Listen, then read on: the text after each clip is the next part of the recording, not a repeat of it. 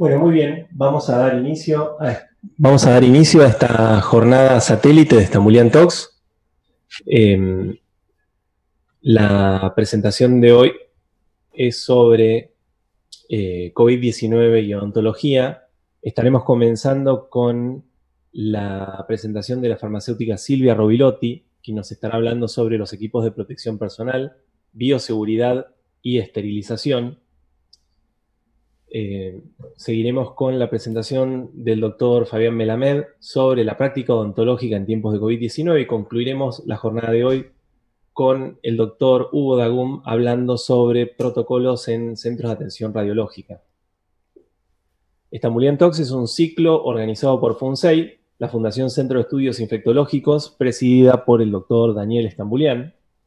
Cuenta con el auspicio de Helios Salud, de Estambulian Servicios de Salud, y eh, como a lo largo del ciclo nos acompañan los laboratorios Bernabo, a quienes desde ya les agradecemos por la confianza depositada en este ciclo 2020 de Estambulian Talks. Estas son nuestras instituciones aliadas que nos prestan su aval científico, nos acompañan eh, y son el Instituto de las Ciencias de la Vida, ILSI Argentina, el Grupo Asesor de Control de Infecciones y Epidemiología, dirigido por la magíster Estela Maimone, CODEINEP, la Sociedad Argentina de Infectología, SADI, FIDEC, una fundación hermana de FUNSEI con base en los Estados Unidos, la Sociedad Argentina de Gerontología y Geriatría, la Asociación Argentina de Microbiología, la Sociedad Paraguaya de Infectología, la Asociación Argentina de Oncología Clínica, la Asociación Interdisciplinaria Argentina de Cicatrización de Heridas y la Sociedad, la Sociedad Neurológica Argentina y la Asociación de Terapia Infusional y Seguridad del Paciente, ATISPA. A todas ellas les agradecemos la confianza depositada tanto en este ciclo como en los dos ciclos anteriores Estos son nuestros canales de comunicación habituales para aquellos que quieran obtener más información sobre eh, la Agenda 2020 de presentaciones de Estambulian Talks u otros contenidos. Pueden consultarnos a través de la página web www.funsei.org.ar o escribirnos al mail stambuliantalks.com.ar. Estos son los links abreviados de nuestro canal de YouTube de FUNSEI nos pueden buscar como FUNSEI o ponen el numeral Estambulian Talks y ahí van a poder ver los videos del ciclo 2020, del 2019 y del 2018. Abajo está nuestra fanpage de Estambulian Talks en Facebook. Y bien, estamos eh, ya listos para dar inicio a eh, la primera presentación del día de hoy,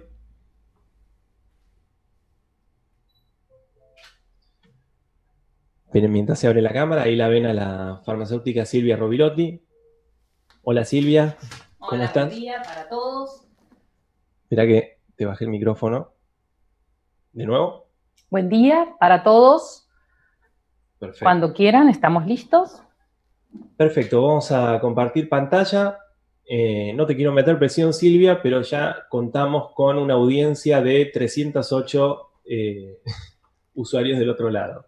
Bueno, esperemos serle útil a cada uno de ustedes y los que no están viéndolo online, que puedan luego eh, poder mirar el video para compartir esta información tan valiosa que pretendemos darle en el día de hoy en la actividad.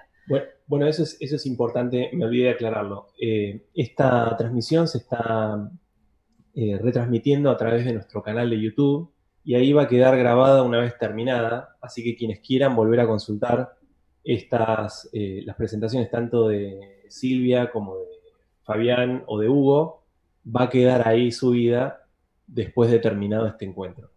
Ahora sí, eh, Silvia, te dejo, son todos tuyos. Dale.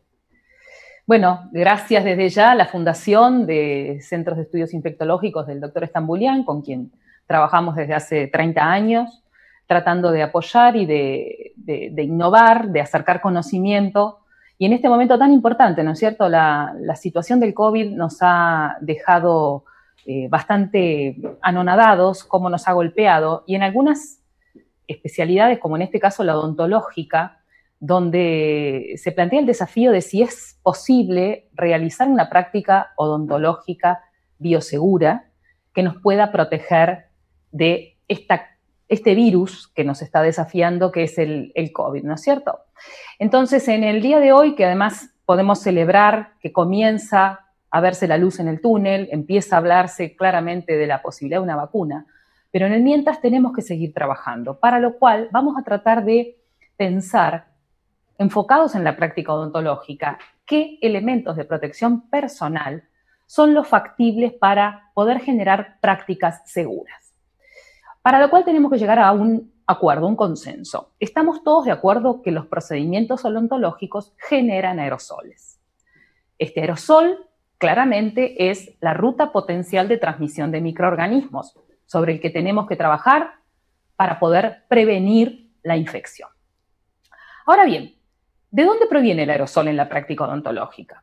Bueno, hay algunos dispositivos, algunos instrumentos que son súper necesarios para esta práctica, como puede ser la turbina, el cortaángulo, la jeringa triple o los procesos por ultrasonido, que son tan habituales en el ámbito de la práctica de odontología, que son los instrumentos o procedimientos que generan mayor riesgo de aerosolización.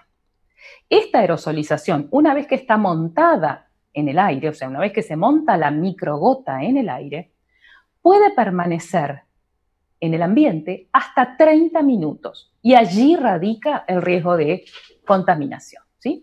Entonces, el elemento de protección personal para todo profesional asociado a esta práctica y a esta dinámica de formación de aerosoles es fundamental. Les diría que es vital para poder seguir continuando con una práctica segura.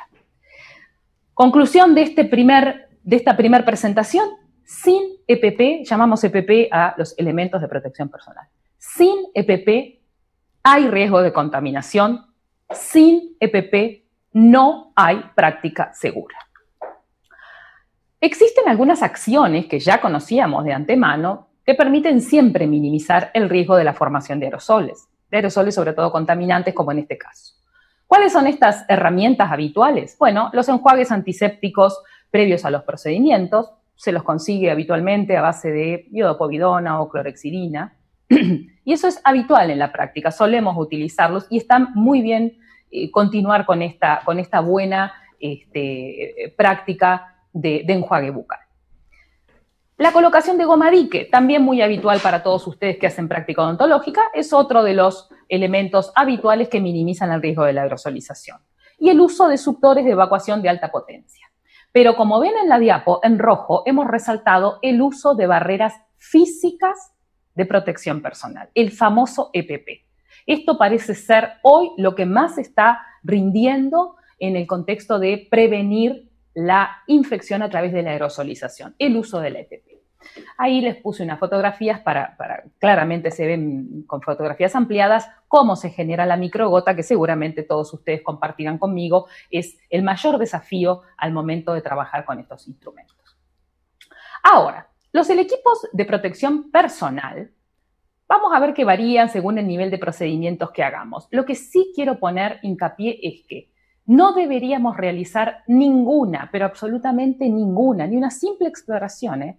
ninguna práctica odontológica sin estar utilizando el elemento de protección personal adecuado. ¿Adecuado a qué? Adecuado al nivel de riesgo que sometemos durante la práctica, ¿sí? Ahora vamos a ver en un cuadro que están muchos de los ejemplos que ustedes habitualmente en su práctica utilizan, eh, agrupados en dos niveles de riesgo, nivel 1 y nivel 2. En el nivel 1 de riesgo de práctica odontológica, vamos a estar utilizando, ya se los voy diciendo, después vamos a ver fotografías y, un video de cómo se colocan. Pero para el nivel 1 de riesgo, que es el bajo riesgo claramente, vamos a estar utilizando un camisolín descartable, ¿sí? De los simples, un barbijo tricapa, el barbijo tricapa vamos a hablar de qué se trata, cuál es la definición como producto médico de este barbijo, máscara facial o antiparras que me cubra lo que es la zona de la mucosa ocular y guantes de látex. ¿sí? Ese es nivel 1 de protección. Camisolín simple, barbijo tricapa, protección ocular y guante de látex. Ahora bien, para algunas prácticas que están conceptualizadas en lo que llamamos nivel 2, que son prácticas de mayor riesgo de aerosolización, vamos a estar utilizando elementos de protección personal mucho más seguros, mucho más bloqueantes de esta partícula este, de aerosol donde podría viajar eh, la carga viral del COVID. Entonces, para el nivel 2 vamos a estar utilizando un camisolín con la particularidad de ser hidrorrepelente. El barbijo, no usamos el tricapa quirúrgico, usamos un barbijo N95 que vamos a explicar más adelante de qué se trata. También protección ocular, máscara facial o antiparras y guantes de látex. La cofia es opcional en todos los casos. Agrupamos entonces nivel 1 y nivel 2, les comentaba, en función del riesgo de aerosolización. Yo les voy a decir, no voy a explicarles lo que son las prácticas de emergencias y de urgencias. Ustedes saben que la emergencia es todo aquello donde se juega la vida y las prácticas de emergencia odontológica, como puede ser una hemorragia, una celulitis o, infección bacteriana de partes blandas, un traumatismo que involucre eh, huesos faciales eh, quebrados, todas esas prácticas de emergencia odontológica requieren nivel 2 de protección. Lo repito, porque esto es la clave. Nivel 2 es hidrorrepelente, camisolín hidrorrepelente y N95. Nivel 2, emergencia, todo va con camisolín hidrorrepelente y barbijo N95. Las urgencias odontológicas. Hay algunas que califican para nivel 1 y algunas para nivel 2. Resaltamos las de nivel 1 porque son las más simples, las que podríamos cursar con un camisolín descartable común y un barbijo tricapa. Fíjense, las hemos resaltado, eh, reparaciones de coronas o caries o ajustes en todo lo que es aparatología de ortodoncia o luxación de, ATM, de articulación temporomaxilar, ese tipo de prácticas que no generan per se una carga de aerosol riesgosa, la podríamos manejar sin problemas con nivel 1. ¿Está claro? Nivel 1, cargas, eh, prácticas, perdón, con baja carga de aerosoles. Nivel 2, todo el resto de la práctica odontológica donde sabemos que nos vamos a estar arriesgando a una nube donde por la microgota viaje la partícula del COVID. Si tuviéramos que hacer un diagrama de flujo, que es muy fácil para explicar, yo les diría lo siguiente. Llega un paciente con una solicitud de consulta odontológica. Esa solicitud puede ser o personal o telefónica. Si la consulta es presencial, bueno, vamos a tener que hacer el, el triage en forma oral, para lo cual vamos a citarlo o vamos a tener un encuentro con él en un área que no sea la del consultorio ni la sala de espera donde puede eh, contaminar el, escenario donde eh, está, espera, está, digamos, una secretaria administrativa u otra persona esperando. Entonces tenemos que tener un área COVID para el triage. Si la consulta es telefónica, bueno, haremos la consulta del triage vía teléfono sin, sin acto presencial. ¿A qué apunta el triage? Apunta a realizar las preguntas sobre riesgo según el esquema vigente en ese momento para definir caso sospechoso. No tiene sentido que yo se los diga hoy porque esto puede variar la semana que viene. De hecho, de marzo a ahora todos sabemos cómo ha venido variando. El primer triage que hacíamos era de qué país viene usted, ha tenido contacto con alguien que vino de China, después pasamos a Europa, después pasamos a Brasil, etc. O sea, la consulta eh, para el triage eh, va variando día a día, semana a semana y lo regula la autoridad sanitaria. Una vez que hacemos la consulta presencial o telefónica para triagear al paciente, vamos a tener sobre la mesa la situación de haber definido si es caso sospechoso o caso no sospechoso. Vamos al caso sospechoso. Si el paciente que está haciendo la, la, llamada para hacer una consulta odontológica resulta ser un caso sospechoso, primero que todo, daré la alerta y denuncia a la autoridad sanitaria como corresponde para poder incluir en estadística y en sumatoria de casos, ¿sí? Y ahí pasamos automáticamente a definir que de requerir el procedimiento odontológico lo vamos a hacer con nivel 2 de EPP. Ya no queda en riesgo, ¿no es cierto? Es un paciente sospechoso. Cualquier aerosol que genere eh, va a ser un aerosol altamente contaminante. Ahora, podemos tener un paciente que viene y después del triage definimos que es un caso no sospechoso. En ese caso, según la prestación odontológica a la cual viene el, paciente por consulta, definiremos si la práctica es con aerosolización o sin aerosolización. Y acá viene entonces el concepto nivel 1, nivel 2 de EPP. Si la práctica que voy a realizarle es un ajuste de ortodoncia, práctica sin riesgo de aerosolización, utilizaré un nivel 1. Si la práctica que viene a realizar es una práctica con aerosolización, entonces trabajaré con un nivel 2 de protección. Hay algo que es un, un secreto donde claramente quizás radica el éxito de que todo lo que estamos haciendo con respecto a la colocación de los EPP sea eficiente y que es la correcta secuencia de colocación y la correcta secuencia de retiro. Parece elemental lo que estoy diciendo, pero acá está el éxito de no contaminarnos ni al colocarnos ni al retirarlo. Para la secuencia de colocación correcta, lo primero, y siempre va a ser lo primero, es el lavado de manos. Si tengo agua potable y jabón a mano, accederé por esa vía al lavado de manos. Si no, los geles alcohólicos que todos sabemos están absolutamente expandidos en su uso. Paso uno, entonces, me ocupo de las manos. Paso dos, me coloco el camisolín o descartable común o hidrorrepelente según la práctica que voy a estar realizando.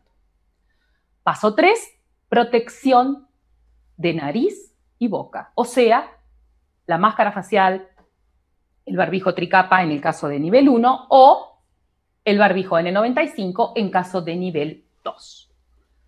Ese sería el tercer punto de la secuencia. Cuarto punto, protección de los ojos, mucosa ocular o antiparras o máscara facial. Último paso, colocación del guante. Hay un video que me pareció interesante, Francesco, si me das el inicio, em, que sería lo que el CDC está publicado en la página del CDC, lo pueden ver, recomienda primero tener todo a mano lo que me tengo que colocar, no tener que salir a abrir cajones, alacenas y darme cuenta que algo me falta. Camisolín, barbijo, que puede ser el tricapa quirúrgico, es el que está este, que se está viendo en este momento, ya vamos a hablar bien de su definición, o el N95 en caso de em, nivel 2. Antiparras, protecciones faciales y guantes. Primer paso, higiene de manos. Si no tengo agua potable y jabón líquido, utilizaré un gel alcohólico. Recuerden los pasos del lavado de manos, ¿sí? O de la colocación del gel. Paso 2, camisolín.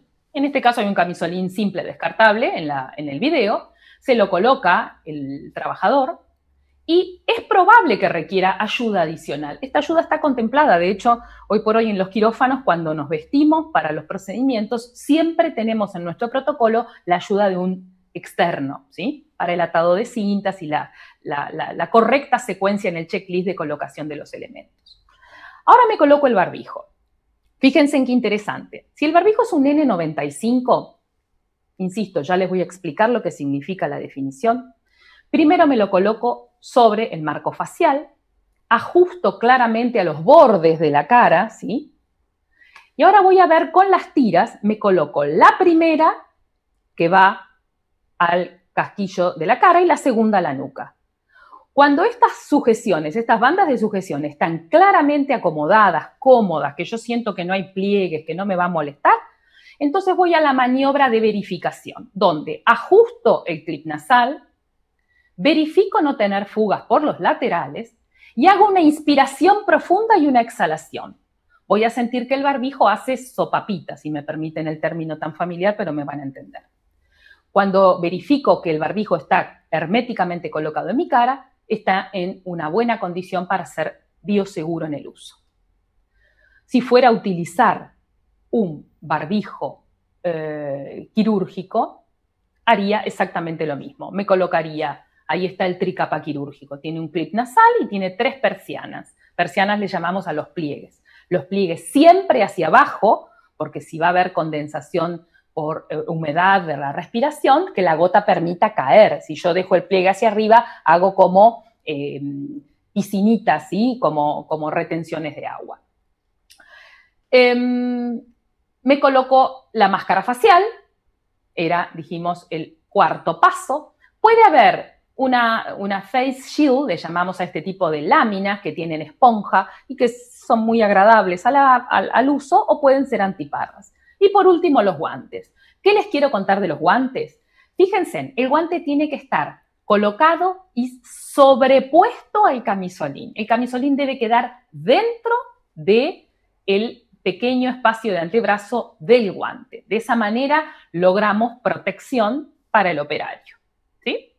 Una vez que tengo todo colocado, listo con la CPP, aprobé el paso de colocación. ¿Qué pasa con el retiro? Saben que la mala noticia que tengo para darles es que hemos visto errores importantísimos en la secuencia de retiro que generan contaminación. Entonces, es tan importante colocarse bien la protección como retirarse la protección. Para retirarla, lo primero, los guantes. Técnica de retiro de guantes que podemos practicarla, todos la conocemos, ¿no es cierto? Me saco los dos guantes. ¿Y dónde va el guante? A bolsa roja, ¿sí? Fíjense en que toda esta diapositiva de secuencia de retiro está encabezada en el título con el lugar bolsa roja. Segundo que me retiro, la protección ocular, ya sea la lámina facial o la antiparra, lo que haya utilizado. Tercero, el camisolín. Lo retiro, lo doy vuelta, bollito, bolsa roja. Cuarto, me retiro el barbijo.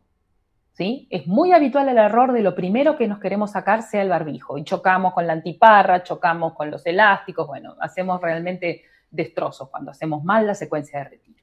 Me retiro el barbijo, lo agarro de los elásticos y bolsa roja. Y por último, higiene de manos, aunque les reitero, luego de cada etapa de retiro, ya sea guante, después del retiro de guante, gel alcohólico, después del retiro de la antiparra, gel alcohólico, camisolín, gel alcohólico, barbijo, gel alcohólico y termina la, secuencia de retiro adecuada con un, buen con un buen lavado con gel alcohólico o agua potable.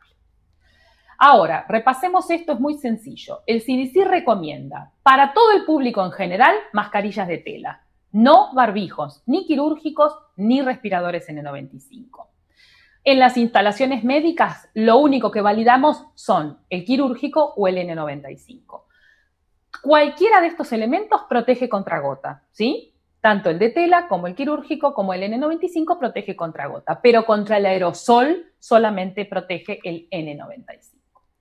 Los barbijos quirúrgicos, los simples barbijos tricapa, están hechos a base de polipropileno. El polipropileno es un polímero que tiene un entrelazado de fibras, de filamentos, que se consolidan por medios físicos, químicos o mecánicos y logran una capa con una protección muy importante a las micropartículas de la carga viral. Ahí comparto con ustedes algunas de las abreviaturas más utilizadas, el Spoon Bond, polipropileno, Melt Blow o Spoon Bond, que serían las tres capas que forman parte del SMS, el producto más utilizado. Eh, allí está, figura un dibujito. ¿Tengo puntero aquí? No. No. Olvidémonos del puntero. Fíjense que hay un dibujito de tres capas, ¿sí? Donde hay un no tejido interno y externo con una capa intermedia que es el Blown, que eh, viene a ser el filtro que permite la filtración justamente de la carga viral, valga la redundancia. Los barbijos son tricapa, los que debemos utilizar para los procedimientos odontológicos nivel 1. Si tuviéramos que ir a comprarlo, ¿qué tenemos que revisar? Esto es lo que me importa compartir. El gramaje de cada capa. Tienen que tener un 25 gramos por metro cuadrado cada capa de um, y 18 gramos un meltblown. Eso tiene que estar en el datasheet del barbijo, en la hoja de datos del barbijo. ¿sí? Un barbijo simple de una sola capa solo me puede servir si supera este gramaje o si está hecho con un SMS que tenga ese gramaje en su conjunto. Pero mucho cuidado porque en este momento de pandemia estamos viendo bastante desprolijidad en la comercialización de algunos elementos de protección personal. Vamos al N95. El N95 viene a ser la reina de los barbijos. Es la máxima protección que tenemos cuando tenemos que enfrentarnos a un procedimiento aerosolizante. ¿Qué significa N95? La N significa que no va a filtrar aceites y el 95 es el porcentaje de filtración de partículas que demostró tener en los test que la NIOSH, ¿sí? la NIOSH es el Instituto Nacional de Seguridad y Salud Ocupacional de los Estados Unidos, una sigla eh, muy conocida para todos nosotros que estamos en la diaria seleccionando barbijos. Bueno, la NIOSH hace una serie de test que determina qué elementos de filtración cumplen con este estándar N95. ¿Hay alguna otra característica, alguna otra norma o estándar mundial que defina un barbijo equivalente al N95 de NIOSH? Sí, hay muchos más. No nos tenemos que setear exclusivamente en adquirir barbijos con el sello NIOSH, ya que hay otros países como por ejemplo Australia y Nueva Zelanda califican con un estándar que le llaman P2. China califica con un estándar que llama KN95, que ha sido muy vapuleado, ¿sí? Ha habido mucha mala prensa sobre los barbijos chinos porque hay de todo, hay muy malos barbijos KN95 y también hay muy buenos. De hecho, el líder mundial de fabricación de barbijos, que es 3M, fabrica para Estados Unidos bajo el estándar N95, pero en China fabrica por el estándar KN, porque es lo que regula, lo que requiere la entidad reguladora en China. Después hay normas europeas. Los europeos califican como FFP2, pieza, facial filtrante, ¿sí? Y cumplen una serie de normas y protocolos. La más famosa es la, la N149. Y de hecho estamos utilizando muchos barbijos con el estándar FFP2 que coincide con el estándar N95. Japón, Corea, etcétera. Distintos países tienen distintos estándares, pero lo que nos importa, filtran el 95%. Quiero comentarles esto, tres conceptos que hacen al uso del N95. El concepto de uso prolongado, el concepto de la reutilización y el concepto del reprocesamiento. Son totalmente diferentes uno de otro. Vamos al primero. El uso prolongado. El uso prolongado lo estamos utilizando para hacer más racional la utilización de estos elementos que son costosos, que son difíciles de adquirir, cuando, por ejemplo, se crean burbujas de atención en una unidad dedicada a COVID. ¿sí? Hay un personal de salud que se viste completamente para atender a un grupo de habitaciones o de camas con pacientes COVID y ese barbijo N95 que se coloca el profesional va a estar siendo utilizado para la atención de dos o tres o cuatro pacientes que comparten la patología, comparten la infección eh, de COVID. Entonces, eso sería el uso prolongado del dispositivo N95. ¿Qué es la reutilización? Es cuando un mismo barbijo lo usa un mismo profesional durante varios contactos diferentes. Y entre contacto y contacto lo guarda en una bolsa de papel para su uso personal. ¿Está claro? O sea, a mí me dan un N95 y lo voy a utilizar 20 minutos en el contacto con un paciente, salgo de la habitación, lo guardo en una bolsa y estoy en condiciones de volver a utilizarlo en un nuevo contacto siempre y cuando, eh, perdón, siempre y cuando lo haya conservado en, buena, en una buena bolsa de papel, libre de humedad, etc. ¿Y qué es la reutilización? Perdón, me adelante. El perdón, ¿qué es el reprocesamiento?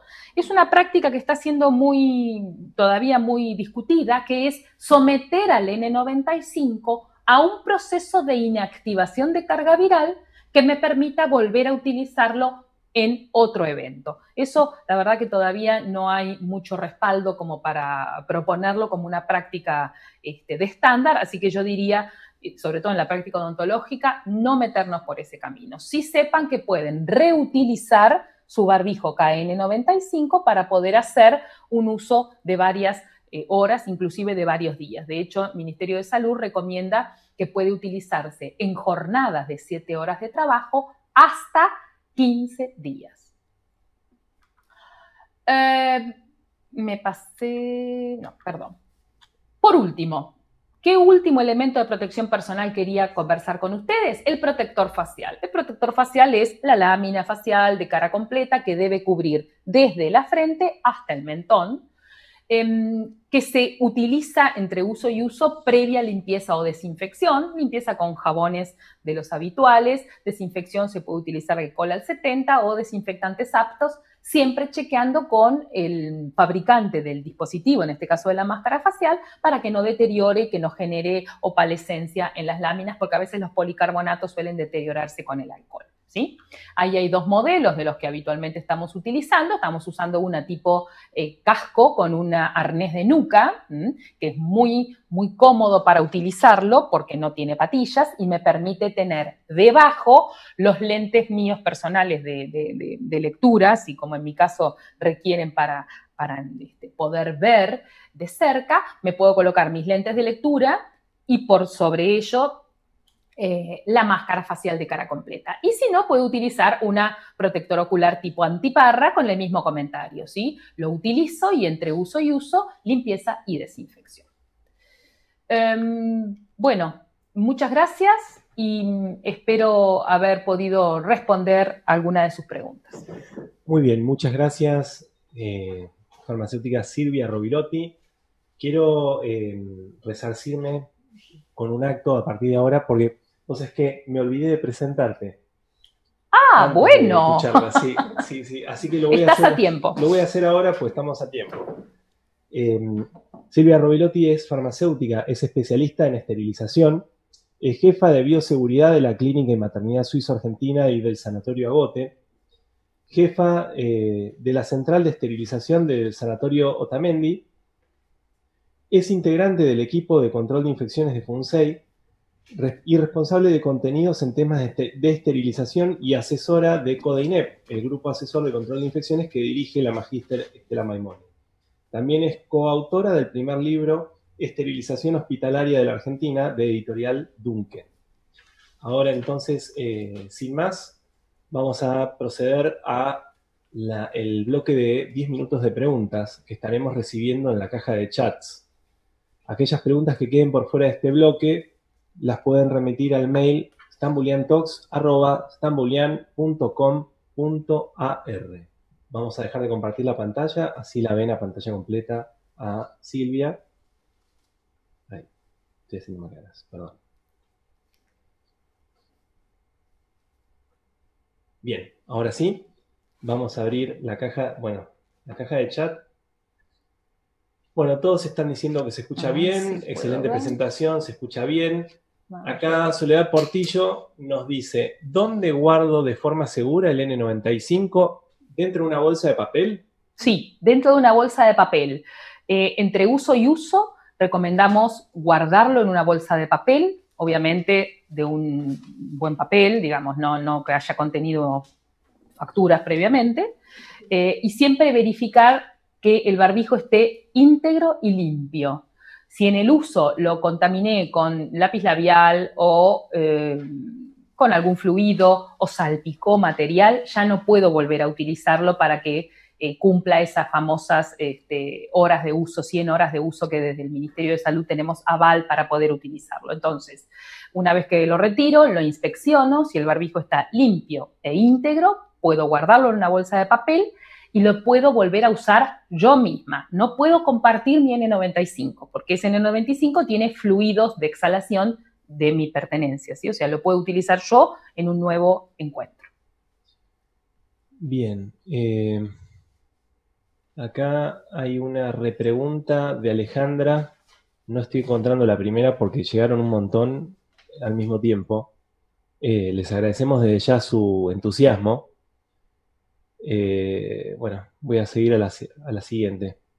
Alejandra, si podés, volvernos a escribir, por favor, eh, tu pregunta con la repregunta sobre los mamelucos.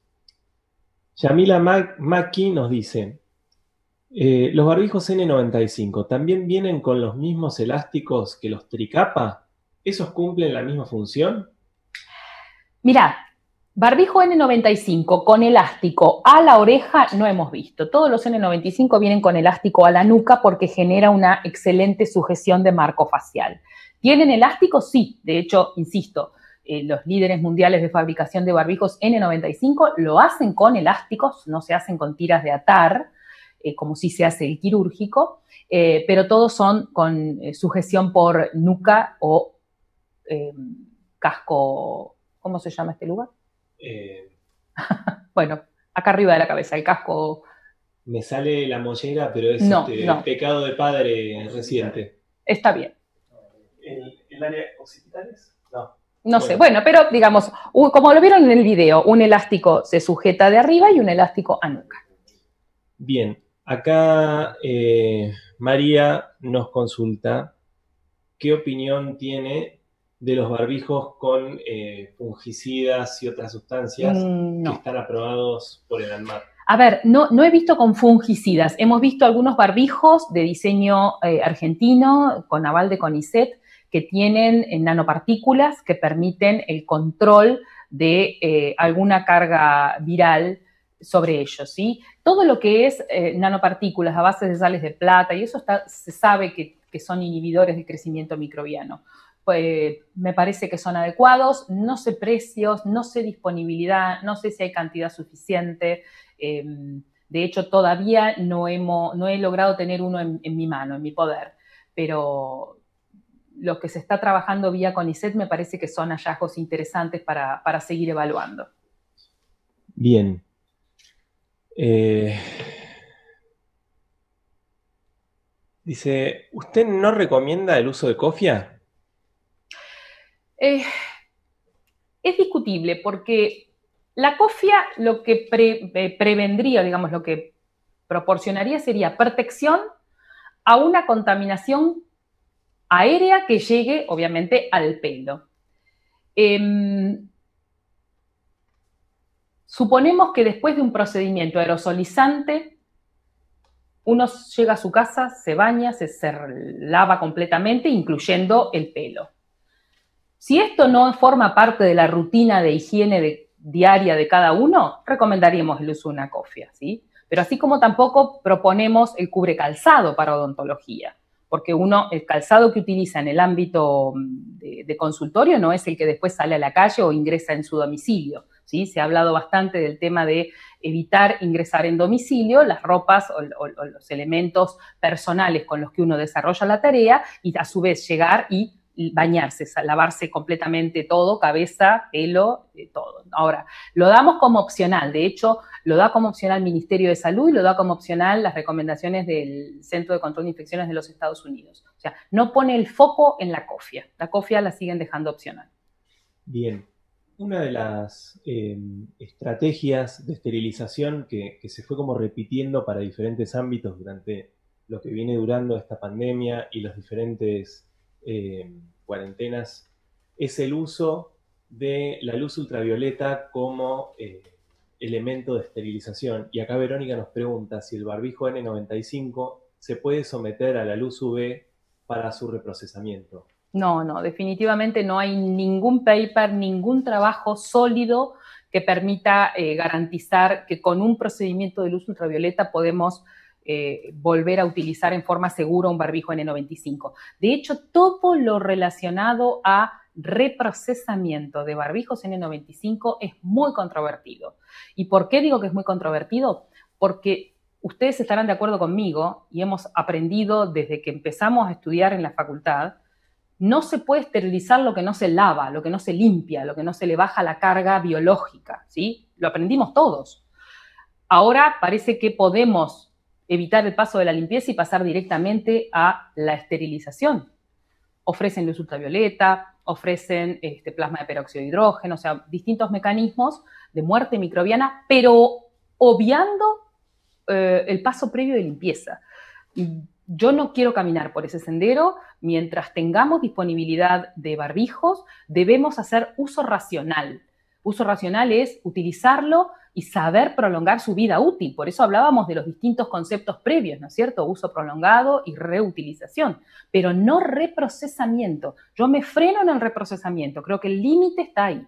Ahora, ustedes me dicen, el escenario es no hay más. Se acabaron los N95 y quedan 10 nada más. ¿Qué haremos? Bueno, ahí deberíamos entonces sí ensayar un método que permite inactivar la carga viral aún a riesgo de no haber lavado previamente. Otro tema, ningún mecanismo de reprocesamiento valida cómo queda la barrera de filtración después de él. O sea, podemos reprocesarlo, podemos meterlo dentro de una cámara que inactive la carga viral. Pero ¿quién testea que siga filtrando al 95% de eficiencia? No hay nada todavía al respecto. Clarísimo. Acá voy a sumar dos preguntas a una misma pregunta. Eh, recién nos consultaban si hay alguna estrategia para recomendarle al paciente que, se acerca al consultorio y eh, no estoy viendo el nombre, pero alguien nos preguntaba si eh, para reutilizar el N95 entre paciente y paciente es necesario colocar un tricapa arriba. Bueno, es, interesante lo del tricapa. De hecho, lo estamos utilizando como estrategia de prolongar eh, su, vida útil, digamos. Sabemos que el N95 tiene hasta 100 horas de uso efectivo, de, uso filtrante este, em, con, posibilidad de garantizar el 95% de la filtración. Esas 100 horas, vuelvo a repetirle, surge de las 7 horas de exposición los, siete los 15 eh, días de la semana. 15 días de la semana no, 15 días de uso con 7 horas de exposición. Entonces, si nosotros vamos a hacer prácticas que además de aerosolizantes tengan splash, tengan salpicadura, es una buena estrategia protegerlo con un quirúrgico tricapa por encima. Veremos costos, ¿no es cierto? Porque también los, los barbijos incorporan un costo adicional. ¿Y por qué no protegerlo de esa salpicadura con una máscara facial de cara completa, donde la salpicadura estaría evitada en una lámina de polipropileno, de policarbonato? Entonces, eh, como alternativa existe, la podemos usar desde ya. De hecho, en muchos procedimientos, sobre todo quirúrgicos muy explosivos, este, los estamos utilizando. El N95 con tricapa, eh, barbijo tricapa por encima. Bien. Respecto a la protección facial, a la máscara, nos están consultando si es más efectivo o es más rendidor en términos de protección el uso de la burbuja versus la máscara. Eh, la burbuja para procedimientos sobre el paciente, ¿será esa? Calculo que sí. Si es esta sí cápsula burbuja, em, yo no hago procedimientos, o sea, en, campo, no, no, puedo hablar desde mi experiencia, pero sí voy a hablar de la experiencia de mis compañeros que trabajan eh, dentro de estas burbujas o, cápsulas. No todos se sienten cómodos, no todos utilizan eh, libremente sus brazos, su movimiento, no todos pueden hacer fácilmente tracciones ni giros. Entonces es cuestión, creo, creo de, es una selección del profesional médico o en este caso odontólogo, eh, el si se va a sentir cómodo dentro de la burbuja. Hay algunas burbujas, mm, nosotros hemos ensayado las tipo globo y las tipo cuadrado que mm, dificultan un poco la operatoria. Pero bueno, será cuestión de, escoger junto con el proveedor el, modelo más ergonómico. Bien. Eh, muchas preguntas que son partes de preguntas, lamentablemente, como, mira, ya leímos varias y nos quedan 136 sin leer. Bueno, eh, Vamos a hacer un recorte, ¿no? Pero eh, muchas preguntas referidas a ¿Qué hay que hacer? ¿Qué proceso hay que hacer para la reutilización del N95? Acá Verónica Gatti nos consulta si eh, al guardarlo se le debe colocar alcohol al 70. No. No. A ver, déjame quedarme con este tema, em, Francesco. Mira, para todos, eh, reprocesamiento de barbijo, recuerden la diapositiva, igual van a poder volver a verla la presentación. No caminemos para el lado del reprocesamiento como primer elección. Apostemos al uso racional del recurso. Justo hoy cuando comenzábamos, antes de salir a, grabar, me comentaba Francesco de un, de un, procedimiento que tuvo que someterse él, donde vio el despilfarro de los elementos de protección personal. O sea, en, un periodo corto de tiempo, el, el, mismo profesional utilizó varias veces barbijos y camisolines. Un uso no racional del recurso. Cuando eso se acaba, nos lleva a tener que elegir cómo reprocesar elementos descartables. Es triste que por no tener una educación de, uso controlado, de uso racional, tengamos que ir al último cajón de la alacena, que es el de reprocesar. Entonces, por favor, si usamos con criterio los barbijos N95, sobre todo, que son los más difíciles de conseguir por disponibilidad y también por costo, si los usamos con criterio racional, va a haber para todos para utilizar y estar protegidos. El problema es cuando no tenemos em, el, criterio lógico de uso. Hicimos una conferencia hace muy poco tiempo con una colega que hace lo mismo que yo en un hospital muy grande en California, un hospital de mil camas. la doctora Silvia Gnaz, que mm, está también grabada la conferencia en una de las páginas de CODEINEP. Em, ¿Qué nos contó Silvia, la doctora Gnaz, a cargo de una mega central de esterilización? Que en un momento se vieron desbordados y tuvieron que optar por el reprocesamiento. Entonces montaron todo un escenario para reprocesar los barbijos, ¿sí? una gran área de, primero, clasificación de los barbijos que llegaban de los N95 por parte de los técnicos de la central, los revisaban. En ese control, el 80% ya había que descartarlo, por manchas de rouge, por salpicaduras o por elásticos rotos, ¿sí? Entonces, el 80% ya iba a la basura por estar en no condiciones de avance. Y de los otros 20%, los procesaban obviamente identificando el nombre del propietario, porque al entregarlo había que entregárselo al mismo profesional, no podía haber entrecruzamiento. Bueno, no eran eficientes en entrega de ese 20% restante. Entonces terminaban trabajando, montando un área especial, montando códigos de clasificación, gastando dinero, tiempo y esfuerzos y no eran eficientes en el procedimiento. ¿Qué sucedió? A la semana, ese hospital de California suspendió el reprocesamiento y volvió al uso racional. ¿sí? Como todo, cuesta más ser prolijo. Es más fácil ser desordenado, ¿no? Bueno, vayamos por el lado de la prolijidad. Bien, em, ya estamos sobre la hora, pero quería leer un par de preguntas más para después darle paso a la presentación del doctor Melamed. Eh, Acá Margarita Masi nos hace una consulta respecto a las infecciones por estreptococo y estáfilo vinculadas al uso de barbijo. Consulta si esto es mito o realidad. Mm, no, ningún dato certero tengo para compartirles, nada. Bien. Em, después, eh, Martina Pippo Bryant nos dice si el uso esporádico del, barbijo vence a los 15 días o si son 15 jornadas de 7 horas? Bien, buena pregunta. Em, revisemos esto. El barbijo lo que se verifica es que tiene hasta 100 horas de efectividad en una filtración del 95%, utilizado por un mismo operador en condiciones controladas. ¿sí? Después de esas 100 horas no habría manera de, de garantizar, digamos, una buena eficiencia de filtración. ¿Cómo marcamos esas 100 horas? es bastante em, individual el modo de, controlarlo, pero podemos establecer este estándar. 15 días, 7 horas de trabajo, eso daría unas 105 horas. Por eso estamos utilizando en toda la Argentina, por recomendaciones del Ministerio de Salud, hasta 15 días en jornadas de 7 horas. En esas jornadas de 7 horas, nadie tiene clavado un barbijo N95 las 7 horas continuas porque o vamos al baño, o vamos a comer, o tenemos horario de recreo, o tenemos descansos entre una tarea y otra.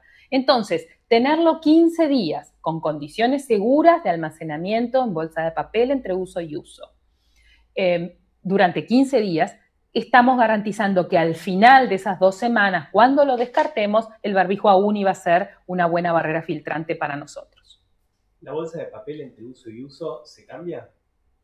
Buena pregunta. Mira, nosotros establecimos un estándar de dar la mejor bolsa de papel que tenemos, que es la de papel grado médico, para que se mantenga íntegra, no despeluce, no se desarme y nos ha dado un resultado excelente. Sé de otros lugares donde están utilizando bolsas marrones, bolsas de papel craft y se empiezan a ablandar, a humedecer, a, alargar fibras en corto tiempo y tienen que volver a cambiarlas día por día. Así que les doy mi experiencia, hemos invertido en la mejor bolsa, que es papel grado médico de 60 gramos por metro cuadrado y nos dura los 15 días. Obviamente, si se rompe una bolsa, entregamos otra, no hay ningún problema. Perfecto. Tengo la última pregunta, Silvia, eh, y es de Mariel Mercanti.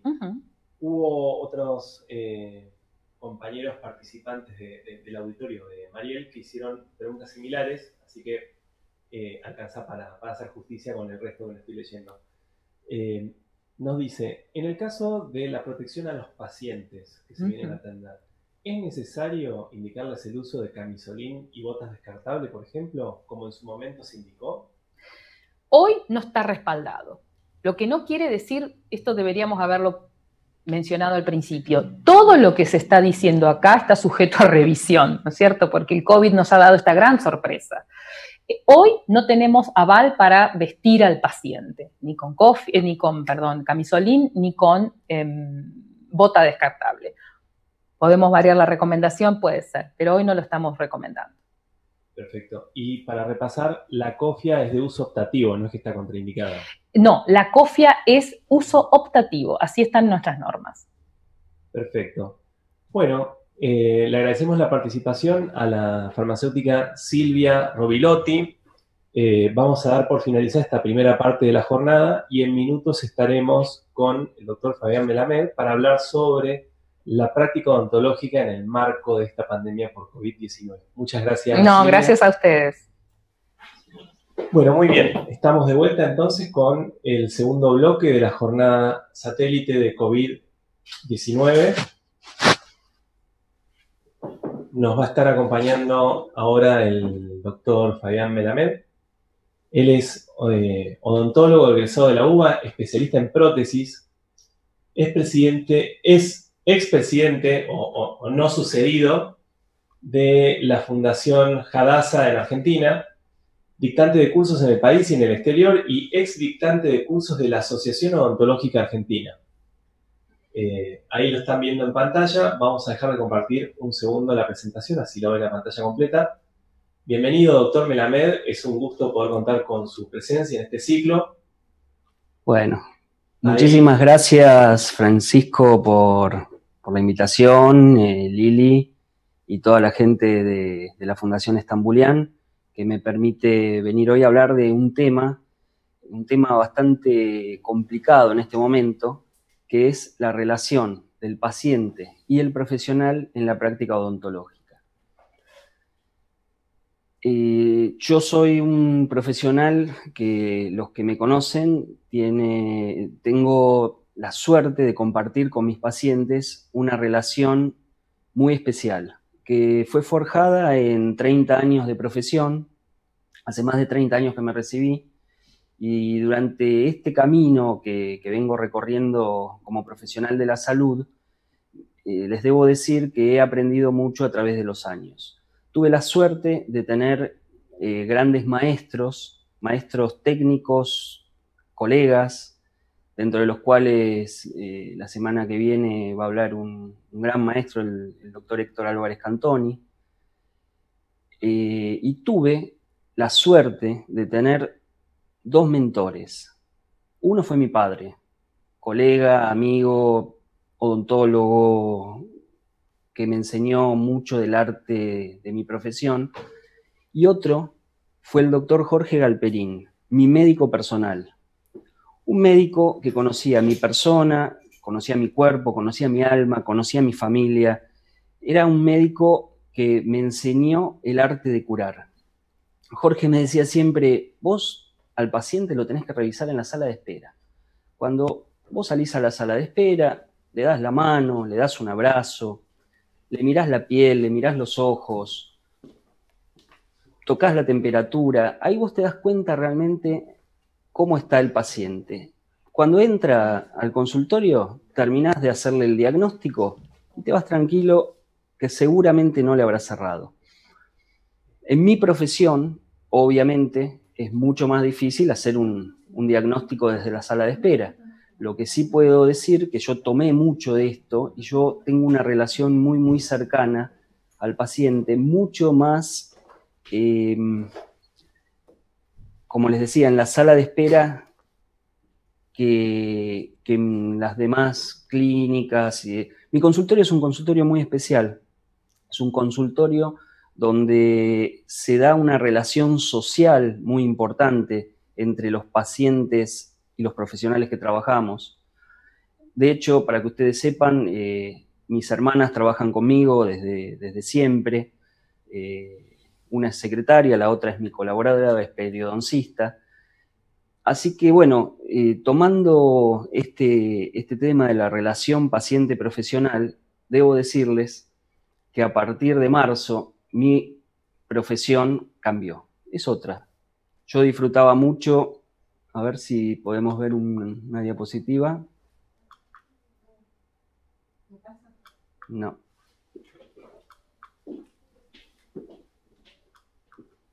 Yo disfrutaba mucho de, compartir con mi familia y con, la cantidad de pacientes que tengo que, fui desarrollando a través de estos 30 años de profesión, de, lo social. Yo tengo pacientes que me han invitado a casamientos, a, bautismos, a distintas fiestas. Bueno, ahí está. Esta es una imagen de mi sala de espera en, épocas pre-coronavirus.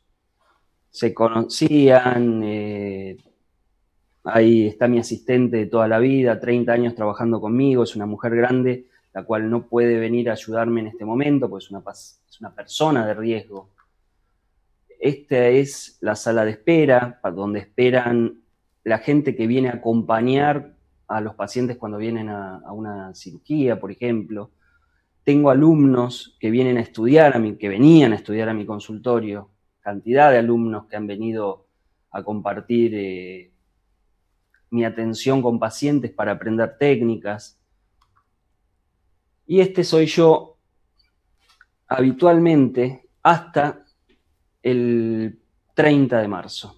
O sea, los que tenemos formación quirúrgica, yo soy uno de ellos, siempre atendimos con barbijo, con guantes, con camisolín, con cofia. Nunca entré a, un quirófano sin antes hacerme un lavado quirúrgico. O sea, lo que vino a hablar hoy mi colega eh, Silvia, mi colega, mi, colaboradora, mi compañera, habla específicamente de lo que es la esterilización del consultorio.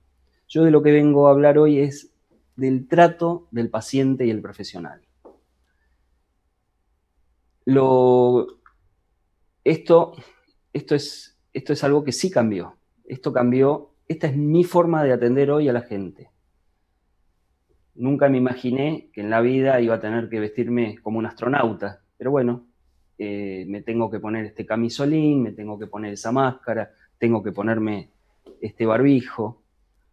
Y y respecto a la sala de espera, que era algo que, disfrutábamos mucho, les voy a contar una, anécdota que viene muy, muy al caso de lo que tiene que ver con, ese tipo de atención.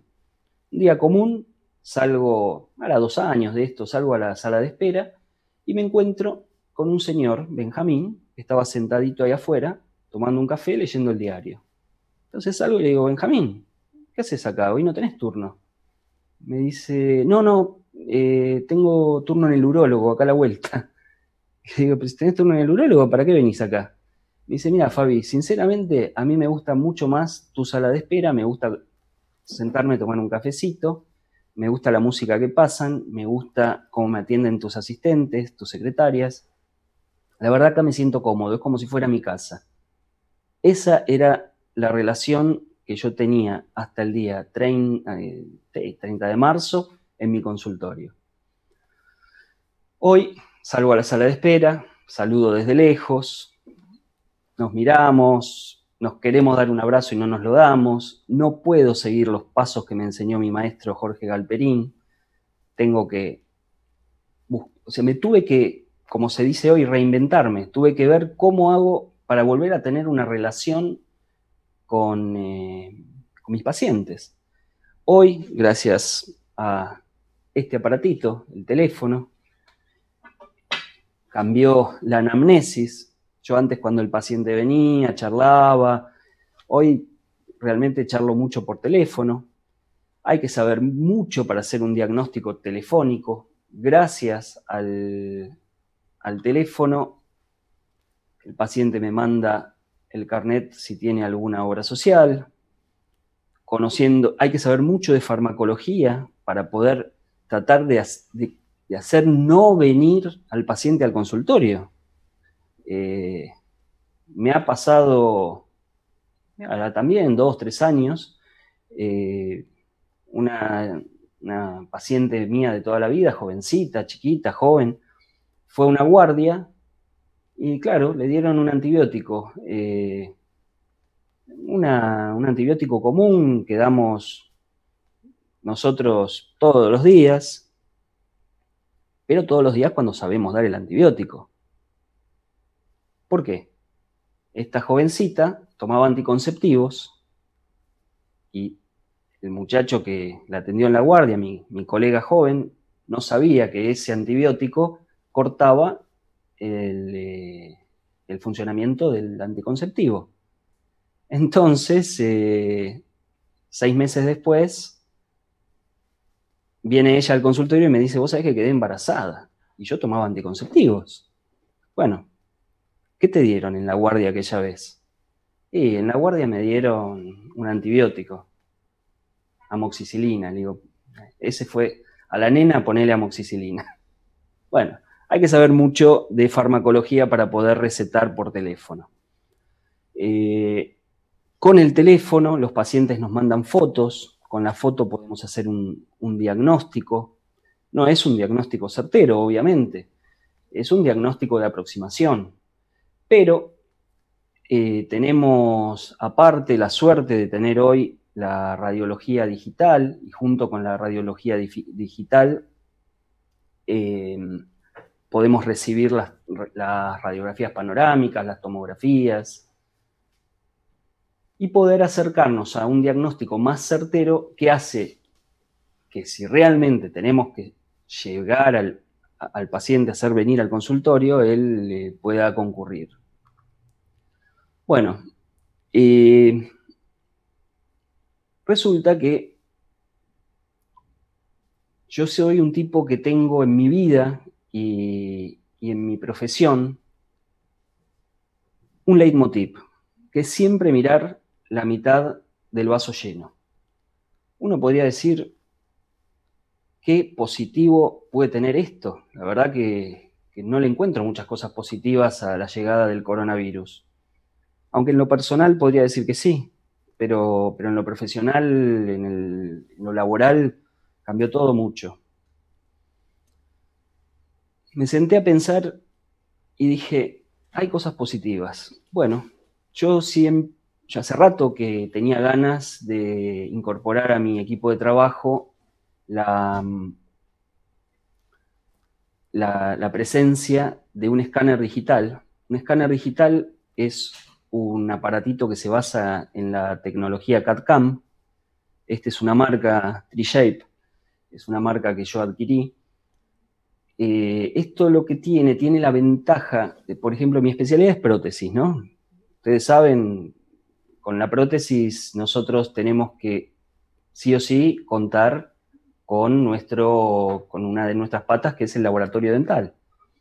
Para llegar al laboratorio dental, nosotros después del trabajo detallado, después de hacer todo lo que dijo Silvia anteriormente, obtenemos, luego de la mezcla de una silicona base o, de un alginato dentro de una cubeta, una impresión. Esa impresión la desinfectamos, mi asistente de toda la vida me hace un modelo con yeso o con algún otro material con el que haya decidido. Eso entra a una bolsa, pasa a la mano de mi secretaria, de la mano de la secretaria pasa a la mano del cadete, de la mano del cadete va al laboratorio, cuando llega al laboratorio, el laboratorio lo desinfecta y empieza a trabajar para obtener la pieza protética que al cabo de un par de semanas manda a mi consultorio. Con este aparatito que ustedes ven ahí en esa, en esa diapositiva, eso es un escáner digital. Yo escaneo la boca del paciente y obtengo una imagen tridimensional a través de un soft, ese soft pasa a un mail y a través de un mail lo envío a un laboratorio. Un laboratorio que a través de un programa de decodificación obtiene la copia virtual real tridimensional de la pieza a tratar, a reproducir, a, reparar, y al cabo de dos o tres días o del tiempo que sea necesario, me envía a través del correo la pieza con la que voy a reparar eh, el diente. El diente, el puente, lo que, lo que tenga que hacer. Bueno, eh, no, esta no, estábamos para atrás todavía. Ahí, ahí va. Eh, volviendo al tema de, los, de los cambios tecnológicos, eh, yo creo que el coronavirus, por lo menos en, mi práctica diaria, me hizo pensar mucho en, algo que yo quiero dejar como, como mensaje a mis colegas y como mensaje a mis pacientes. Yo creo que nosotros, los profesionales que nos hemos recibido hace 30 años atrás, nos tocó vivir una época muy difícil, mucho más difícil creo que la del coronavirus. Por lo menos en ese momento nosotros no sabíamos nada acerca de una enfermedad contagiosa, mortal, eh, que se llamaba HIV. Yo creo que el coronavirus es altamente contagioso, pero también la gente se va curando. Son pocos los casos que eh, estadísticamente fallecen luego del contagio. En la época del HIV, del SIDA, de la hepatitis B, el tipo que se la agarraba era un factor de contagio bastante difícil de atender. Entonces nosotros, todo lo que tiene que ver con, con eh, el cuidado personal, con el cuidado del paciente, con, con la protección de ese paciente, lo venimos haciendo desde que nos recibimos. todo lo que yo escuché de Silvia para mí es casi moneda corriente. Cambió poco el protocolo en mi consultorio real. Lo que sí cambió es la relación social, como nos cambió a todos, como nos cambió en lo que tiene que ver con la familia, como nos cambió como lo que tiene que ver con los amigos. No podemos disfrutar de, lo social. Y, como mensaje final, les quiero dejar claro algo. Eh, hay que tener en cuenta que todo esto nos produce mucho miedo a muchos. Ese miedo es irracional y es paralizante para muchos. Lo que yo quiero que ustedes se lleven es que lo que nosotros tenemos que hacer es cuidarnos, no tener miedo. Hay que cuidarse en base a conocimientos, tienen que confiar en nosotros, como nosotros tenemos que confiar en las personas que nos asesoran. Y, y si tuviera que pedir un, o, un deseo, pedirlo para este momento, es volver a la normalidad, a disfrutar de mi profesión como la disfruté toda la vida, con los cambios tecnológicos que hoy creo que han vuelto para quedarse y con los cambios de cuidados que también nos van a acompañar en el futuro. Esto es lo que les digo. Muy bien. Muchas gracias, doctor Fabián Melamed. Muy buena la presentación, muy clara, muy sensible también para los tiempos que corren. Eh, es importante tener alguna reflexión que nos permita eh, mirar para adelante, también repasando aquello por lo que estamos pasando y pasamos. Eh, vamos a pasar a un bloque de 10 minutos de preguntas. Recuerden que las preguntas que queden por fuera de este bloque las pueden remitir al mail stambuliantalks.com.ar. Eh, en este momento vamos a dejar de compartir la pantalla, así lo ven a pantalla completa el doctor Meramed.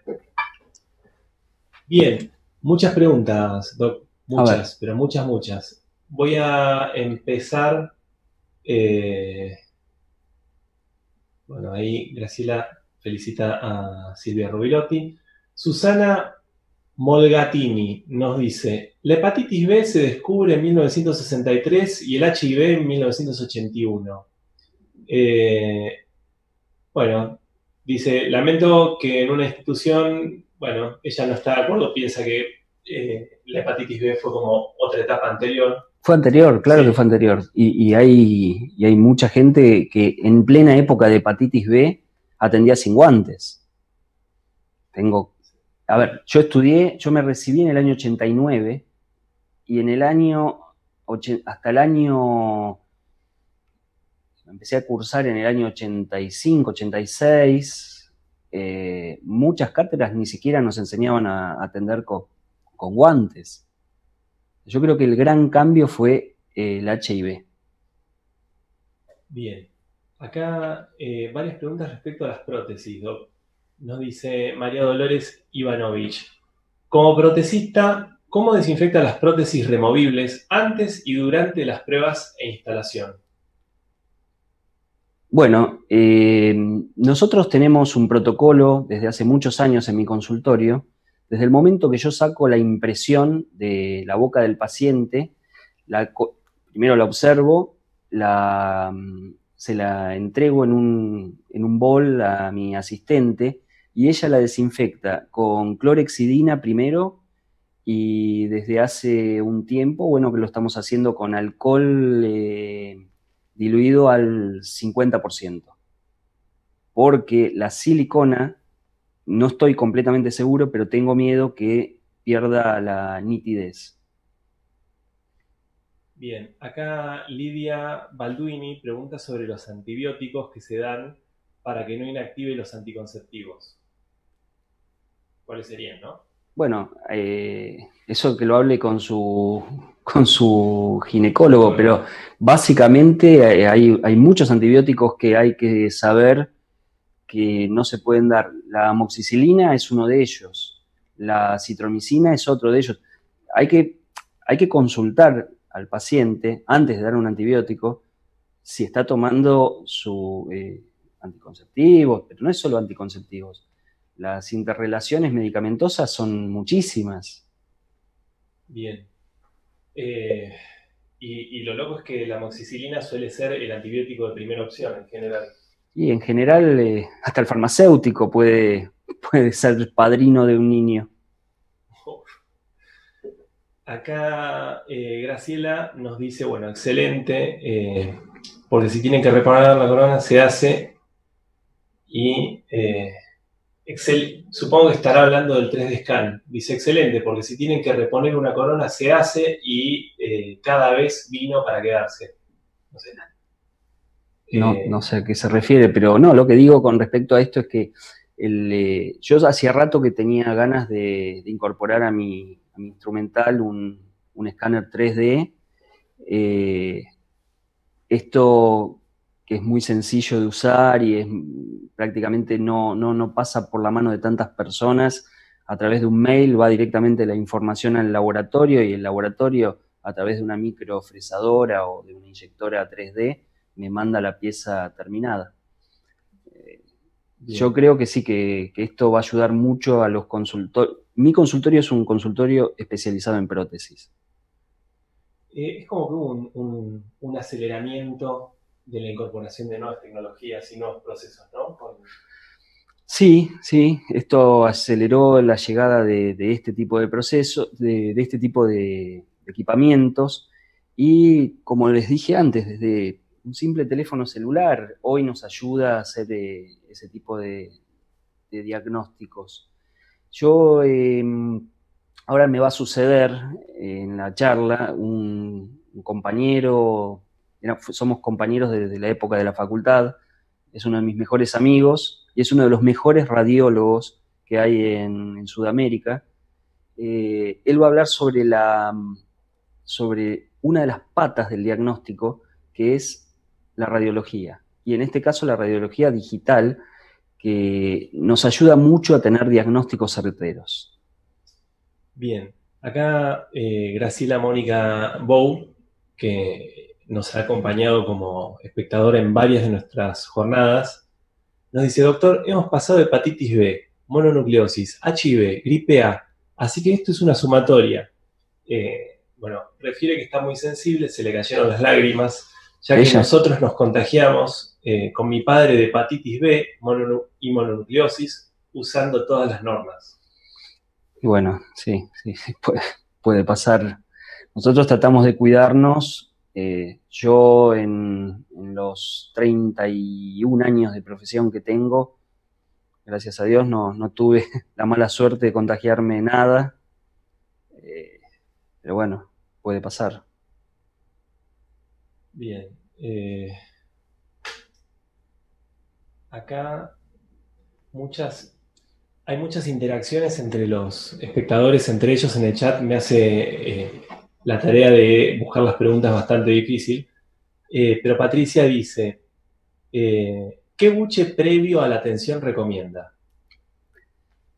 Protocolarmente, históricamente, desde siempre, cuando el paciente viene al consultorio, les doy eh, para hacerse un buche con clorexidina al 0.12, eh, al 0.12%. Hay un laboratorio que nos está auspiciando que tiene la clorexidina por excelencia, eh, que es el Placout. Sí. Bien, Julio Ferreira dice, felicitaciones, doctor Melamed, por tan clara y sensible presentación. Bueno, la verdad que el doctor Julio Ferreira me felicite, que es un dermatólogo muy, muy, muy querido y muy famoso, me enorgullece. Bien. Eh, Sandra Santa Cruz dice, lo vi con mameluco. ¿Ese mameluco se descarta o qué procedimiento se usa en el caso de que se reutilice? ese mameluco es totalmente descartado. Yo por lo menos lo descarto. Entre paciente y paciente, ese mameluco lo descarto. Ese mameluco es un mameluco eh, de los que no permite el paso de, las, de las gotitas de flush. O sea, ese es un mameluco para cirugía. Lo uso en los casos de cirugía, no es el mameluco que uso eh, eh, todos los días. Bien, acá Cintia Vanés vuelve a preguntar sobre el enjuague previo a la presentación con algún antiséptico como clorexidina, por ejemplo, ya fue comentado. Eh, Rubén Alegretti dice, coincido, trabajé en España y después del año 85 se empezó a, eh, supongo que será trabajar con guantes. Agitar, no lo llevo a leer, pero pareciera... Agrajair con guantes, supongo que será a trabajar. Sí, debe ser a trabajar. Sí, sí, bueno, hasta por eso me llama un poco la atención el comentario de la doctora eh, un poco agresivo, pero bueno, hay de todo. no, hay, no hay que hacerse mala sangre por, por, cualquiera. Eh, María, como, como protecista, ¿cómo desinfecta las prótesis removibles durante las pruebas e instalación? Buenísima esa pregunta. Cuando viene una prótesis removible que tengo que instalar, eh, ya viene desinfectada del laboratorio. La prótesis, cuando mi técnico de, hace 25 años, trabajo con él, me manda una prótesis, él me la manda desinfectada. Yo primero, así como llega la prótesis, mi asistente la saca de la bolsita en la que viene, la coloca en clorexidina, pero el día que la vamos a colocar, nosotros con un autoclave la esterilizamos. O sea, se puede autoclavar. La prótesis removible. Eh, bien, acá una persona no está, no tenemos el nombre lamentablemente para mencionarlo, pero dice, estoy de acuerdo con el doctor Melamed. Hasta la aparición del SIDA se atendía sin guantes y solo se usaban para las cirugías. Exacto. Yo quisiera agregar que algunos de la vieja guardia, eh, eh, incluso hasta hace poco, no usaban guantes. Bueno, los protesistas en, algún momento se creía que cuando, bueno, no, se creía, en realidad es una realidad, cuando nosotros mezclamos la silicona para tomar impresiones, mezclamos la base con el catalizador, no todas las siliconas, pero algunas, interactúan con el talco de los guantes y no permite el endurecimiento eh, perfecto. Parece que hubiera endurecido, pero cuando se saca la impresión se produce algo que se llama corrimiento. Al correrse esa silicona, al moverse, la impresión no sale tan exacta como eh, si no tuviera ese talco en la interfase base catalizador. Ya es un tema más específico de prótesis, que me hubiera encantado hablar, que es realmente lo que practico todos los días de mi vida hace 30 años, menos los viernes que salgo a navegar. Acá Rubén eh, Alegri nos dice eh, que, bueno, que coincide al 100%. El, primer, o lo que cambió la profesión fue el HIV, el cambio fuerte. Sí. Y, eh, bueno, cómo se desinfectan las prótesis, coronas y puentes antes de colocar en boca. Lo dije antes.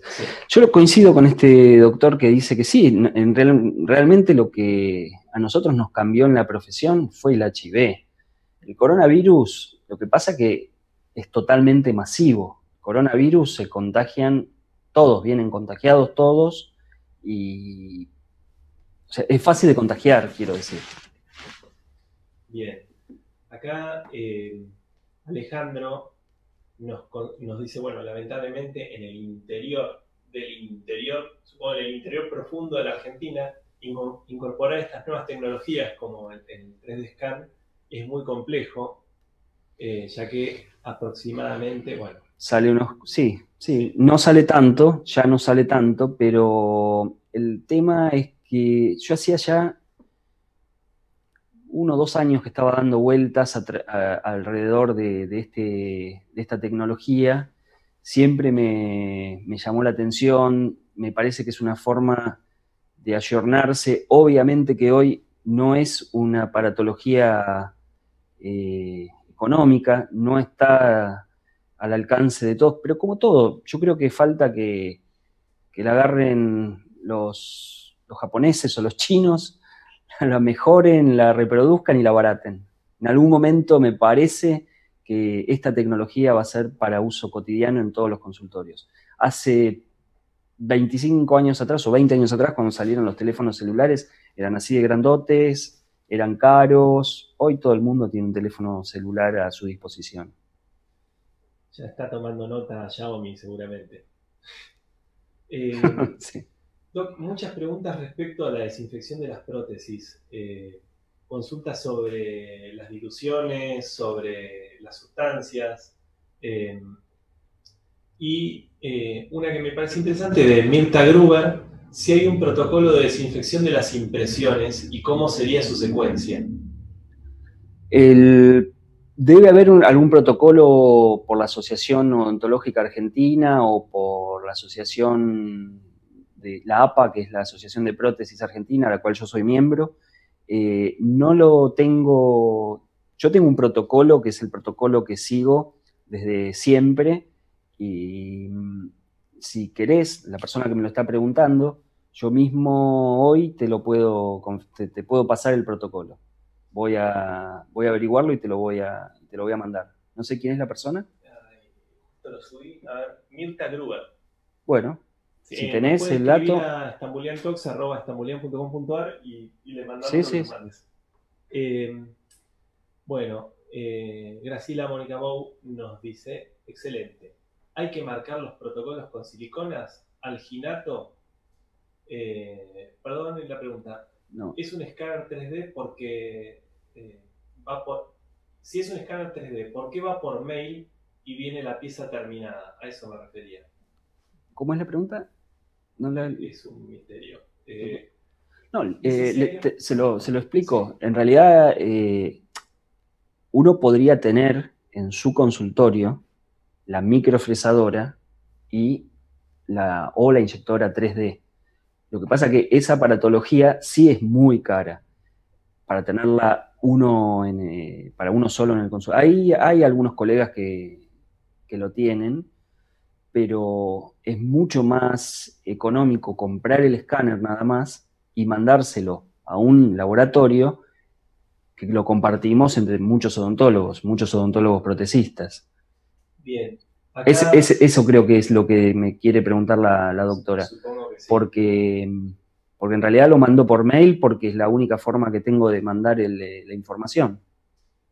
Bien. Vamos a leer dos preguntas y cerramos esta segunda parte. Eh, Magdalena dice, bueno, igualmente ante la situación de hacer una corona hay que tallar las piezas y eso no deja de presentar un alto riesgo. Sí. El escáner sería un recurso auxiliar. El escáner es el recurso para tomar la impresión. No es, eh, por supuesto que hay que tallar las piezas y esa es la parte más riesgosa de todo el tratamiento. Todavía no, no existe el láser que, talle la pieza con la precisión que tiene una turbina. Eh, y acá sí puedo hablar un poquito de algo que, quizá no mencioné, eh, pero sí lo mencionó Silvia, que son las máscaras y son todos estos métodos para, para separarnos del riesgo de contagio con el paciente. Eh, yo soy de la época donde ser un buen protecista era ser un buen tallador. Era un tipo, era el odontólogo que tenía buena mano con la turbina. La turbina era la lapicera con la que dibujábamos las piezas dentales. Eh, hoy con todo esto es, más difícil eh, lograr precisión. Pero bueno, hay que, en este momento es, primordial cuidarse.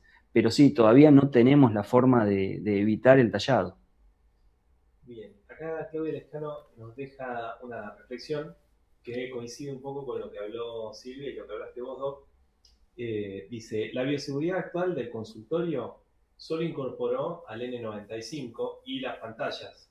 Las demás medidas existen hace décadas. Pasa que eh, los odontólogos en general no las cumplen. Paseaban con ambos diseminando eh, contaminación. Sí. Y bueno, espero que esto deje enseñanzas. ¿Qué opina de los buches con agua oxigenada? Eh, los buches con agua oxigenada son muy buenos eh, fundamentalmente cuando hay enfermedad periodontal. Se usa el agua oxigenada de 10 volúmenes al 50%. muchas veces lo, lo utilizo, pero como regla general, el buche que yo doy es de clorexidina. O sea, cuando viene un paciente con las encías muy inflamadas, no me quiero meter en un terreno que es la periodoncia, pero daría para otra charla, eh, una charla sobre enfermedades periodontales, que son las enfermedades más comunes que tiene la población. Eh, el 70% de los pacientes que vienen a mi consultorio por primera vez no saben cepillarse los dientes. Y han venido famosos, han venido muy famosos, que no les tuve que regalar un cepillo de dientes y enseñarles a cepillarse los dientes. Bien, acá, bueno, Susana habla sobre si las obras sociales o prepagas están entregando kits de protección para, supongo que para los pacientes, no sé si para el profesional también. No, lo que algunas obras sociales en este momento están, no las están entregando, pero sí las están pagando. Eh, hay algún, yo atiendo dos o tres, no obras sociales, sino prepagas, y ellos están eh, pagando el kit de protección. Bien. Eh, Deborah Judith dice, bueno, excelente presentación, súper clara y muy buena visión del paciente integral. Eh, bueno, ese, ese, ese es un punto eh, muy, muy bueno para desarrollar en realidad y tiene que ver también con esta pregunta que venía del prepago. es muy difícil a veces hoy en día atender por obra social, atender por prepago y poder hacer una interacción completa de ese paciente. Cuando yo arranqué la charla y hablé del doctor Jorge Galperín, que fue mi maestro como médico integral total, él no atendía obras sociales, y yo, gracias a Dios, puedo manejar los tiempos y puedo seguir atendiendo a mis pacientes de obra social o de no obra social, privado, tenga dinero o no tenga dinero de la misma manera. Y los que son pacientes míos pueden dar fe que así es. Bien, eh, te quiero invitar a una reflexión. Eh, vos eh, mencionaste y, se mencionaron a, través de este bloque de preguntas las diferentes situaciones bisagra que tuvo la profesión, de hepatitis B, la mononucleosis, el HIV, eh, la gripe A, el COVID.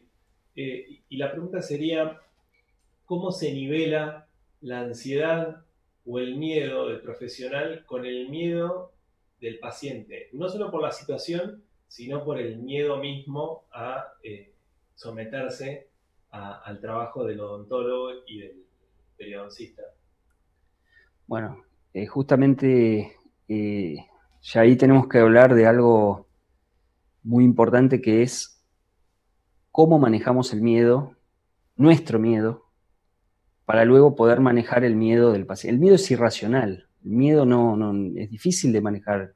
Hay gente que le tiene miedo, tiene, en épocas normales, hay pacientes que tienen miedo de venir al consultorio. Tienen miedo al sonido de la turbina, tienen miedo al, pinchazo de la anestesia, tienen, no duermen la noche anterior. Eh, yo creo que el miedo se maneja con conocimiento.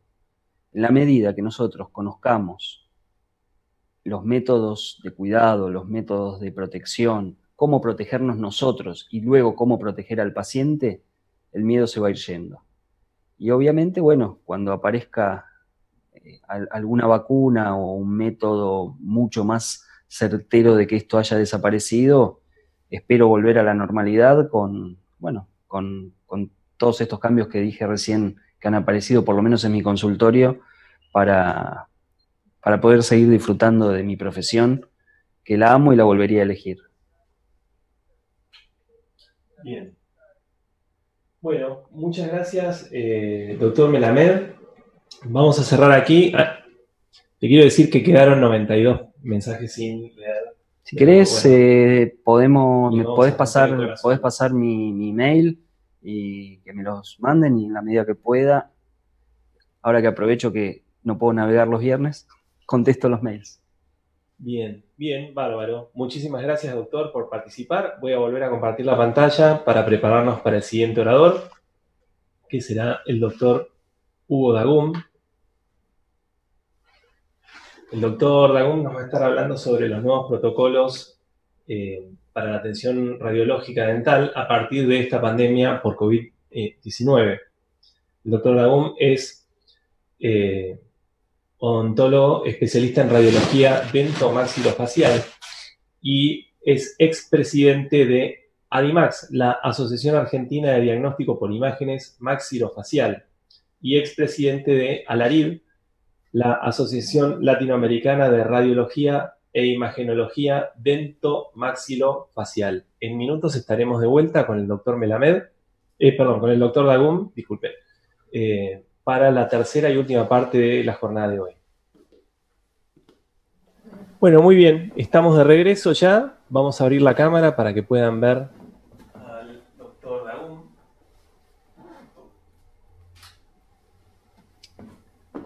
Bien, vamos a dar inicio entonces a esta tercera y última parte de la jornada de hoy. Estaremos hablando sobre nuevos protocolos en la atención radiológica dental a partir de la pandemia por COVID-19.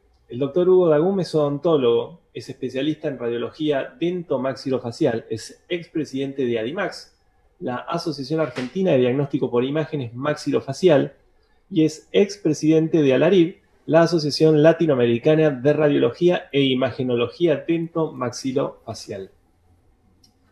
Le voy a poner un segundo a pantalla completa para que lo vean bien.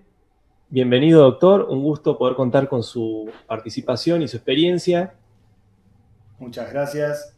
Es un honor y un placer estar aquí como parte de Estambulian Talks. Es un, gusto eh, haber recibido esta invitación. Agradezco mucho. Y bueno, estamos acá para hablar un poco de, cómo esta pandemia cambió nuestra vida, ¿no? Y nuestros protocolos de atención en lo que cada uno hace. Si podemos ir a la presentación. ya mismo. Bien, elegí esta caricatura para comenzar la presentación, donde vemos eh, un consultor de empresas que le dice a los clientes, faltan años aún para la transformación digital, no veo a vuestra compañía teniendo un cambio en un tiempo cercano y cuando uno mira afuera del edificio se ve que viene una bomba demoledora que es el COVID, una bola que va a demoler el edificio y es así, el COVID fue como una gran bola que demolió todas nuestras certezas, llenándonos de dudas y de miedos y obligando a readaptarnos a esta nueva realidad, a esta nueva normalidad, como se dice ahora, estableciendo nuevos protocolos de atención, en nuestro caso en radiología dental. El distanciamiento social con la implementación de turnos, que es algo que antes no era eh, común en la mayoría de las prácticas, los pacientes podían ir sin turno a realizarse su estudio radiológico y hoy la imposibilidad de recibir cantidades de pacientes y para evitar las grandes aglomeraciones de gente que se daban en los momentos pico, obliga a la implementación de turnos exclusivamente para todas las prácticas. También a la rotación del personal, porque antes como era sin turno, había muchos pacientes y para eso se necesitaba eh, un personal numeroso para poder satisfacer esa demanda de muchos pacientes. Hoy como necesitamos respetar el distanciamiento social, tenemos eh, poco personal, rotamos el personal y, como decíamos antes, la implementación de turnos. También los elementos de protección, que ya existían, como se ha hablado, como habló Silvia y como habló Fabián, eh, por, eh, desde la época que estudiábamos, ya que era la época del SIDA, eh, atendemos con guantes y barbijo, pero hoy se han agregado nuevos elementos, algunos ya eran existentes, sobre todo en, los ámbitos quirúrgicos, cuando se realiza cirugía, como los camisolines, cofias, otros elementos, pero bueno, hoy se ha agregado el, N95, las máscaras protectoras, la esterilización, la desinfección de todas las superficies, eh, la colocación de film en todas las partes eh, de los equipos que toca el paciente, antes y después de, de, que cambia cada uno de los pacientes. También los centros radiológicos hoy evitan la realización de procedimientos intraorales, que son los que la película o el sensor va dentro de la cavidad bucal para evitar el contacto con saliva y reducir la posibilidad de contagio. Nosotros en los centros radiológicos utilizamos hoy una protección de nivel 1, como, como mencionaba Silvia, y no usamos nivel 2 porque no estamos haciendo procedimientos intraorales, no tenemos aerosolización, conceptos que mencionó en la primera parte de la charla. Y vemos que se acelera la utilización de las nuevas tecnologías. Ayer en una charla online con un economista, eh, propiciada por un banco, eh, escuchaba, y un poco haciendo mención a la caricatura del principio, que esta pandemia hizo un fast forward de cuatro años en la implementación de nuevas tecnologías, de, incluso del comercio electrónico, se aceleraron los tiempos. También vemos en, odontología que se acelera la utilización de nuevas tecnologías como el CBCT o el CAD-CAM. Y ahí podemos ver eh, lo que es el CBCT, que es la tomografía computada con BIM, o en nuestro idioma tomografía computada de ascónico, que es un sistema que en realidad no es, nueva, no es una nueva tecnología, porque ya tiene 20 años, tenemos muchos años de experiencia con, este tipo de, estudios, pero vemos que hay muchos colegas y muchas especialidades que van redescubriendo o, adentrándose en la implementación de, este tipo de tomografía, sobre todo a partir de que los centros radiológicos hoy no están tomando radiografías intraorales que sí pueden ser realizadas en el consultorio odontológico, como es en casi todo el mundo, no es muy común que los centros radiológicos hagan prácticas intraorales en el resto del mundo, como, como lo es en nuestro país, pero hoy por la imposibilidad de, la realización de técnicas intraorales, estamos eh, viendo que se está utilizando más la tomografía de ascónico. Y tengo una anécdota de hace dos semanas en la que un amigo, colega me dice, necesito una periapical de un paciente para eh, detectar si tiene una fractura en un incisivo central. Como no hacemos eh, radiología intraoral, le hicimos una tomografía y descubrimos que tenía una fractura que era imposible de ver en una radiografía periapical por, la dirección que tenía la fractura. Como la tomografía nos muestra los tres planos, entonces sí pudimos eh, diagnosticar la fractura, que no la hubiéramos podido ver ni en la panorámica ni en la periapical. La ventaja que tiene la tomografía con BIM es que es una técnica de baja dosis de radiación en comparación con la tomografía médica o multislice, lo que hace que sea muy eh, amigable con los pacientes pequeños, con los niños. En este caso vemos a una niña de 9 años que eh, su otorrino, porque también los otorrinos utilizan mucho este tipo de, de estudio de CBCT, le pidió una tomografía computada para, una, para operarla de una hipertrofia adenoidea. el CBCT, a diferencia de la tomografía médica, permite estudiar muy bien los tejidos duros con alta resolución, los maxilares, las piezas dentarias, y también en el área de otorrinolaringología, lo que es senos paranasales, nariz y oído, como es este caso,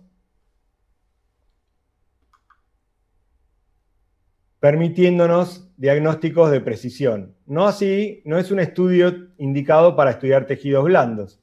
Para tejidos blandos tenemos la resonancia magnética, la ecografía e incluso la tomografía médica multislice. Esto es más específico de tejidos duros.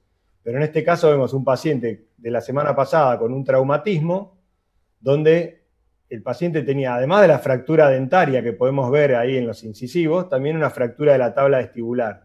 Y esta técnica nos permitió eh, llegar al diagnóstico claro desde el punto de vista radiológico. Ahí vemos con más aumento esa fractura en la tabla vestibular, gracias a lo que es el CBCT. Eso no lo veíamos ni en la panorámica y tampoco en radiografías intraorales. El escáner intraoral, el escáner CAD-CAM del que ya se habló, es una nueva tecnología que está hace varios años, pero que hoy está entrando en auge y sobre todo en estos tiempos en los que los odontólogos no pueden tratar tantos pacientes por día por, los tiempos que necesitan para descontaminar el ambiente eh, y por todos los protocolos que tienen que tener, esto reemplaza lo que sería la impresión con materiales como silicona, yesos, alginatos y permite planificar los tratamientos de otra forma porque pueden integrarse el resultado del escaneo intraoral con el de la tomografía mediante algunos programas. También los escáneres faciales, que algunos tomógrafos traen un sistema de cámaras fotográficas, o si no, hoy hasta con los celulares se puede hacer una foto tridimensional con algunos programas que permiten ser integrados a lo que es la tomografía computada para hacer una planificación de distintos tipos de tratamiento. Hoy todas las especialidades están trabajando con esto y a través del DICOM, que es un estándar que se ha creado para intercambiar imágenes médicas de distintas modalidades, tenemos la posibilidad de, eh, con diferentes software, eh, hacer la planificación, ya sea de una guía quirúrgica para implantes, como vemos aquí, hasta una guía endodóntica para hacer un tratamiento de conducto en una pieza con calcificación, o una guía quirúrgica para una microcirugía apical, diseñar alineadores de ortodoncia, eh, planificar cirugía ortognática, como vemos en este caso. Y todo esto integrado también con lo que es el, escaneo facial, que es como una fotografía tridimensional, o con el escaneo intraoral, que nos muestra las piezas dentarias y los tejidos blandos de, de la encía, ¿no? Todo esto sumado a que hoy la inteligencia artificial tiene un rol importantísimo, cada vez más grande, en lo que son los nuevos software. Entonces hoy uno puede hacer el CBCT, el escaneo intraoral y combinar o integrar esas modalidades de imagen en un software que ya hoy alinean esas dos modalidades por inteligencia artificial. Esto, obviamente, requiere que el odontólogo tenga más tiempo frente a la computadora, pero es ese tiempo que hoy uno no tiene con el paciente por la imposibilidad de atender tantos pacientes, hace que uno pueda planificar en la computadora los distintos tratamientos que vamos a realizar a nuestros pacientes, ganando tiempo en la intraoperatorio, es decir, si nosotros hacemos eh, tenemos el escaneo intraoral y la tomografía y podemos diseñar una guía de ortodoncia, eh, un alineador para ortodoncia, por ejemplo, o una guía quirúrgica para la colocación de un implante, cuando nosotros vamos al momento de la cirugía, ese tiempo que perdimos en la computadora es tiempo que ganamos en la cirugía propiamente dicha, por la planificación. Por lo tanto, eh, vemos que se aceleraron estos tiempos porque esto era como que era algo que venía gradualmente pero hoy cada vez más odontólogos se, acercan a, la utilización de estas nuevas tecnologías. Muchas gracias. Bueno, muy bien. Muchas gracias, doctor Dagum. Vamos a pasar entonces al tercer y último bloque de preguntas de la jornada del día de hoy. Recuerden que eh, aquellas preguntas que queden por fuera de este bloque, de más o menos 10 minutos, pueden remitirlas al mail tambuliantalks.com.ar. Vamos a dejar de compartir la pantalla para volver a pantalla completa y abrimos la caja de chats. Eh, ya te digo, Doc, 99 preguntas por ahora. Bien. Eh, acá Silvia Salgado consulta. ¿Qué escala recomendarías? La pregunta es ¿para qué, no? No, hay muchos escáneres. Eh, no, no, quisiera hacer, eh, hacer mención a marcas comerciales. Yo personalmente utilizo TreeShape, pero en este momento no lo estamos usando, ¿no? Por, porque estamos, no estamos haciendo procedimientos intraorales. Pero hoy hay realmente hay muchas marcas comerciales. En nuestro país no tantas como hay en el resto del mundo, pero están apareciendo eh, nuevas marcas y, la verdad hay más de un escáner que, sirve, ¿no? Algunos son más específicos para ciertos programas, por ejemplo, hay eh, algún sistema de alineadores de ortodoncia que eh, es más específico de la utilización de un escáner como el Aitero, por ejemplo, pero todos estos escáneres que están en el mercado en general son muy buenos y lo bueno es que esa, eh, ese lanzamiento de nuevos productos de, este tipo al mercado hace que los costos de los mismos bajen. Bien. Acá em, Gonzalo, el doctor Gonzalo Vidal desde Azul manda felicitaciones. ¿Qué tal, Gonzalo? Eh, un gran saludo. Hace muchos años que no nos vemos, pero bueno, nos hemos conocido hace tiempo y, te agradezco mucho el saludo. Bien, Elise Espósito también dice, buenas tardes doctor, un gusto volver a verlo después de tantos años. Fui su alumna de la, eh, de la AOA. En la, Universidad del Salvador, en la AOA. Bien, eh, hace mucho tiempo. Claudia pregunta, en cuanto a la vestimenta, usted dijo eh, para el profesional EPP nivel 1 y para los pacientes nosotros a los pacientes no les colocamos eh, camisolín para la realización de radiografías.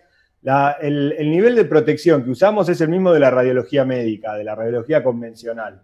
Eh, como no estamos haciendo radiología intraoral por el momento, eh, no, bueno, se le coloca como siempre el delantal plomado, que eso es otra protección, digamos, que no tiene relación con esto pero bueno, se le, provee alcohol eh, para las manos. El paciente en muchas de las prácticas no necesita quitar el, barbijo o el tapaboca que, presenta, eh, pero no utilizamos protección eh, de, camisolín para el paciente y confirmando con lo que dijo la farmacóloga Silvia Robilotti, no hay elementos hoy científicos para decir que es necesario colocarle al paciente en ese nivel de protección eh, ese tipo de, de EPP. Bien. Eh, Luciana Vega dice, doctor, ¿cómo se debe enviar una guía para hacer una tomografía? Eh, justo entró... bueno, el... se enviar una guía para hacer una tomografía Convim para implantes. Sí, eh, bueno, hay distintos materiales eh, radiopacos para la confección de guías, para que puedan visualizarse en la tomografía, que muchas veces desde una placa de vacupress con una bolita radiopaca o con distintos materiales. Hay, hay unos cilindros radiopacos o hay corona de sulfato de bario, que son las más útiles, en mi opinión, porque la corona de sulfato de bario permite eh, además tener una relación de la discrepancia que hay entre lo que sería la corona y el reborde alveolar. Muchas veces nosotros vemos que eh, hay una, un colapso de la tabla vestibular y vemos que hay una discrepancia entre la inclinación del reborde alveolar y la posición de la corona. Entonces, eh, la corona de sulfato de bario es útil para eso, pero Cualquier material radiopaco eh, que venga en, una placa de acrílico o de un material que sea radiotransparente para que no se vea el material de la guía, permite que eh, sea útil la guía tomográfica, que no es la guía quirúrgica, aclaramos, sino que es una guía para la tomografía. Después se confeccionará la guía quirúrgica, quizás en base a esa guía tomográfica, eh, pero hay distintos materiales. Bien. Ana Romero, bueno, ah, se había mencionado no se estaban haciendo las radiografías, pero consulta, ¿hay alguna manera de descontaminar la radiografía periapicales inmediatamente a su revelado?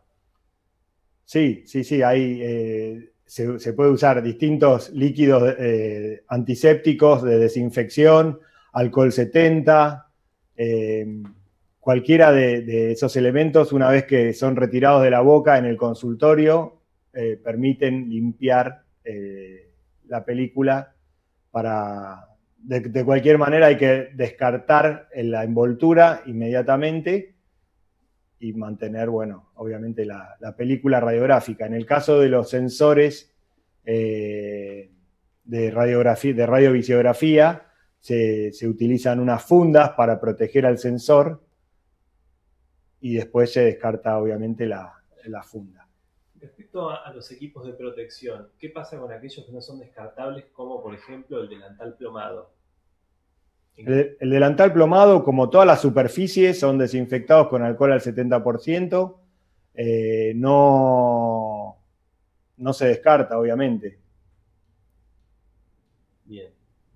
Eh, dice, gracias por toda la información. Profesionales, eh, para profesionales como yo es muy importante actualizarse en toda la tecnología que se usa actualmente. Bueno, gracias. Marianela Barroso, pregunta eh, por la boquilla que se muerde para las panorámicas. Creo que ya se le contestó igual. No, eso no creo que no, pero es descartable. Pero en este momento nosotros en vez de utilizar eso, estamos utilizando film. Una, ponemos una abundante cantidad de film y el paciente muerde eh, en el film y eso se descarta inmediatamente. Y, y después de, quitar el film se limpia, se desinfecta con alcohol.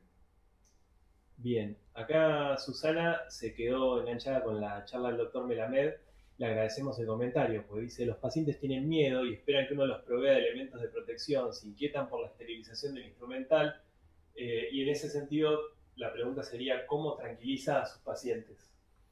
Bueno, eh, tratamos de mostrarles todos los recaudos que tomamos, darles serenidad desde nuestra actitud, mostrarnos profesionales, que es lo que nosotros hacemos. Y nosotros siempre, algo que mi padre me enseñó siempre es que hay que tratar a los pacientes como nos gustaría que nos traten a nosotros mismos. Entonces, yo trato de mostrarle de la misma forma que a mí me gustaría que me muestren cuando yo voy a, como paciente a, otro lugar. Entonces le, mostramos y le explicamos el porqué de, cada, de cada eh, acción. Bien, acá Claudio y Enrique hacen dos preguntas relacionadas a una misma tecnología. Claudio dice, previo a una CBCT, ¿indica un buche de clorexidina o de agua oxigenada? Y Enrique dice, ¿qué programa se usa para coordinar la CBCT y los archivos STL del escáner? Yo agregaría también, si para los legos como yo podría ampliar el acrónimo. Perfecto. La pregunta sobre si le hacemos realizar un buche, no, no le hacemos realizar nada. El paciente entra y muchas veces ni siquiera necesita quitarse el barbijo que trae o el tapaboca que trae de la calle. Eh, no, no le hacemos la, la, realización de ningún buche. Para lo que es radiología extraoral, el paciente hoy prácticamente casi no abre la boca. Y respecto de la otra pregunta, eh, DICOM es un estándar que se ha creado para el intercambio de imágenes médicas. Es decir, si uno va a un centro radiológico médico y se hace una resonancia magnética o se hace una tomografía médica multislice o, o una ecografía, distintas modalidades de, de, imágenes médicas, o va a un centro radiológico y se hace una radiografía panorámica, una CBCT, que es la tomografía de ascónico o tomografía con BIM, todos esos todas esas modalidades de imagen que son distintas pueden ser exportadas en un formato que es universal, que es el DICOM. DICOM es una sigla que quiere decir imagen digital y comunicación en medicina. Eso permite que, por ejemplo, la impresora que imprime la panorámica sea la misma que imprime la tomografía médica o la tomografía con BIM o la resonancia magnética porque reciben la imagen en formato DICOM, no reciben un JPG o un PDF y, lo pueden imprimir, solamente imprimen imágenes DICOM. El DICOM también sirve para intercambiar distintas modalidades de imagen en los distintos programas, en los distintos software. Entonces, el STL es el, formato de archivo del escaneo. que es lo que me, preguntaba Francesco qué es. Y el DICOM de la tomografía CBCT se puede transformar a STL para poder unir el escaneo con la tomografía, los dos en, formato STL. Eso se hace en algunos programas. Hay muchos programas dando vueltas, algunos son gratuitos como el Blue Sky Bio o el Invesalius, que permiten eh, importar la el, el DICOM de la tomografía computada con BIM y el STL del escaneo para después poder vincularlos y así diseñar los tratamientos.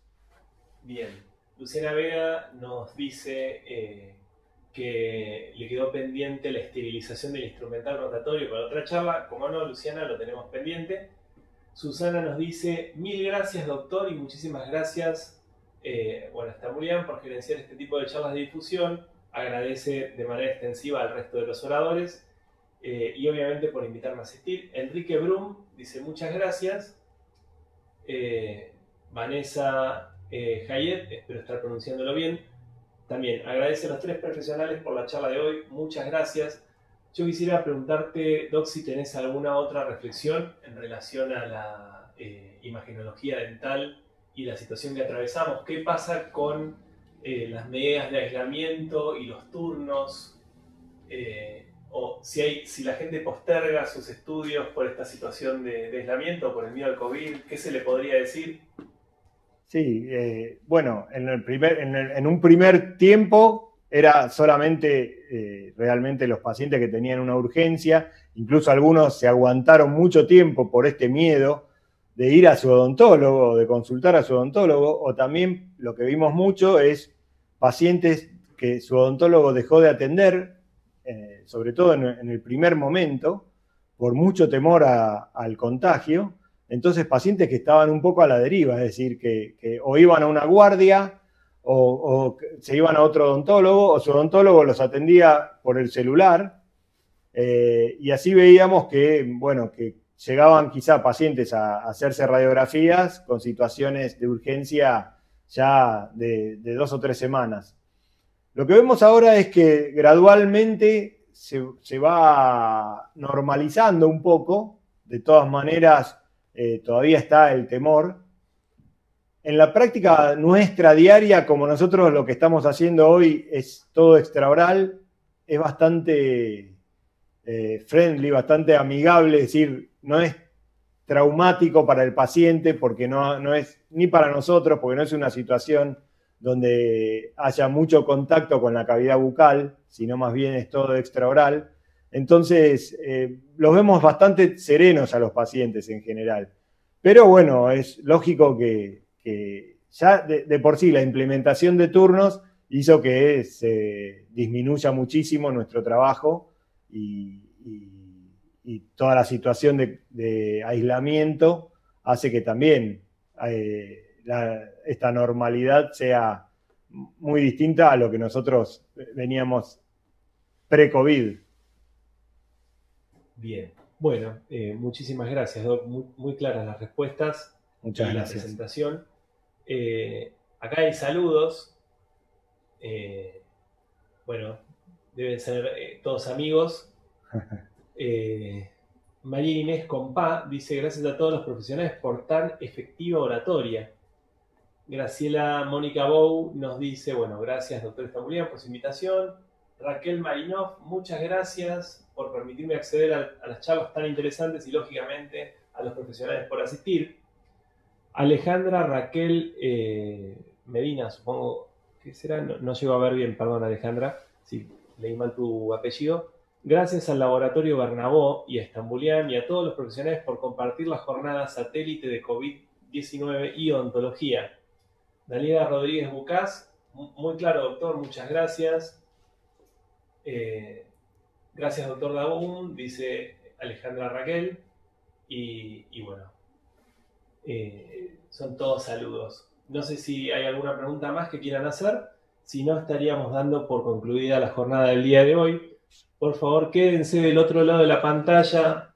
Hay eh, algunas cosas más que queremos contarles y extenderles la invitación para la jornada de la semana que viene, donde vamos a contar con la participación de los doctores Héctor Álvarez Cantoni eh, la doctora Isabel Adler y la doctora Hilda Rivas, que nos estarán compartiendo una jornada de odontología y estomatología, hablando sobre nuevas tecnologías de implantes, eh, diagnóstico de enfermedades sistémicas por manifestaciones orales y aftas recurrentes. Eh, creo que no dije los títulos en el orden eh, en relación a los oradores, pero bueno, van a ver la plantilla recién en un ratito. También les pedimos que se queden porque al final van a poder escanear un código QR eh, dos códigos QR en realidad, donde van a poder eh, tener acceso a los certificados de participación que son autocompletables y eh, a una encuesta para que nos puedan decir qué les gustó y qué no les gustó de la charla, que nos ayuda a mejorar jornada a jornada. Bien, voy a cerrar la cámara. Muy bien. Bueno. Ahí. Y voy a...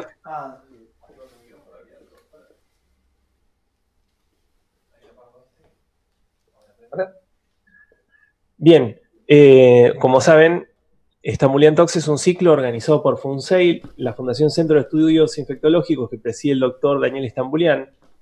Cuenta con el auspicio de Helio Salud, Estambulian Servicios de Salud y tanto en esta jornada especial como en todo el ciclo 2020 nos están acompañando los laboratorios Bernabó, a quienes desde ya agradecemos la confianza depositada en el ciclo.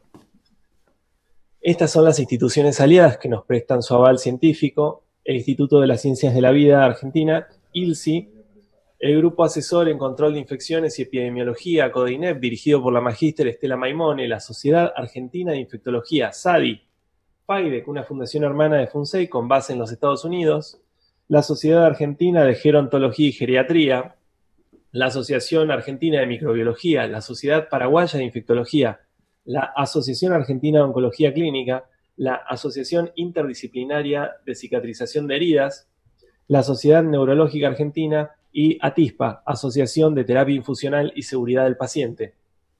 Estos son nuestros canales de comunicación, nuestra web institucional y nuestro mail, estambuliantalks.com.ar.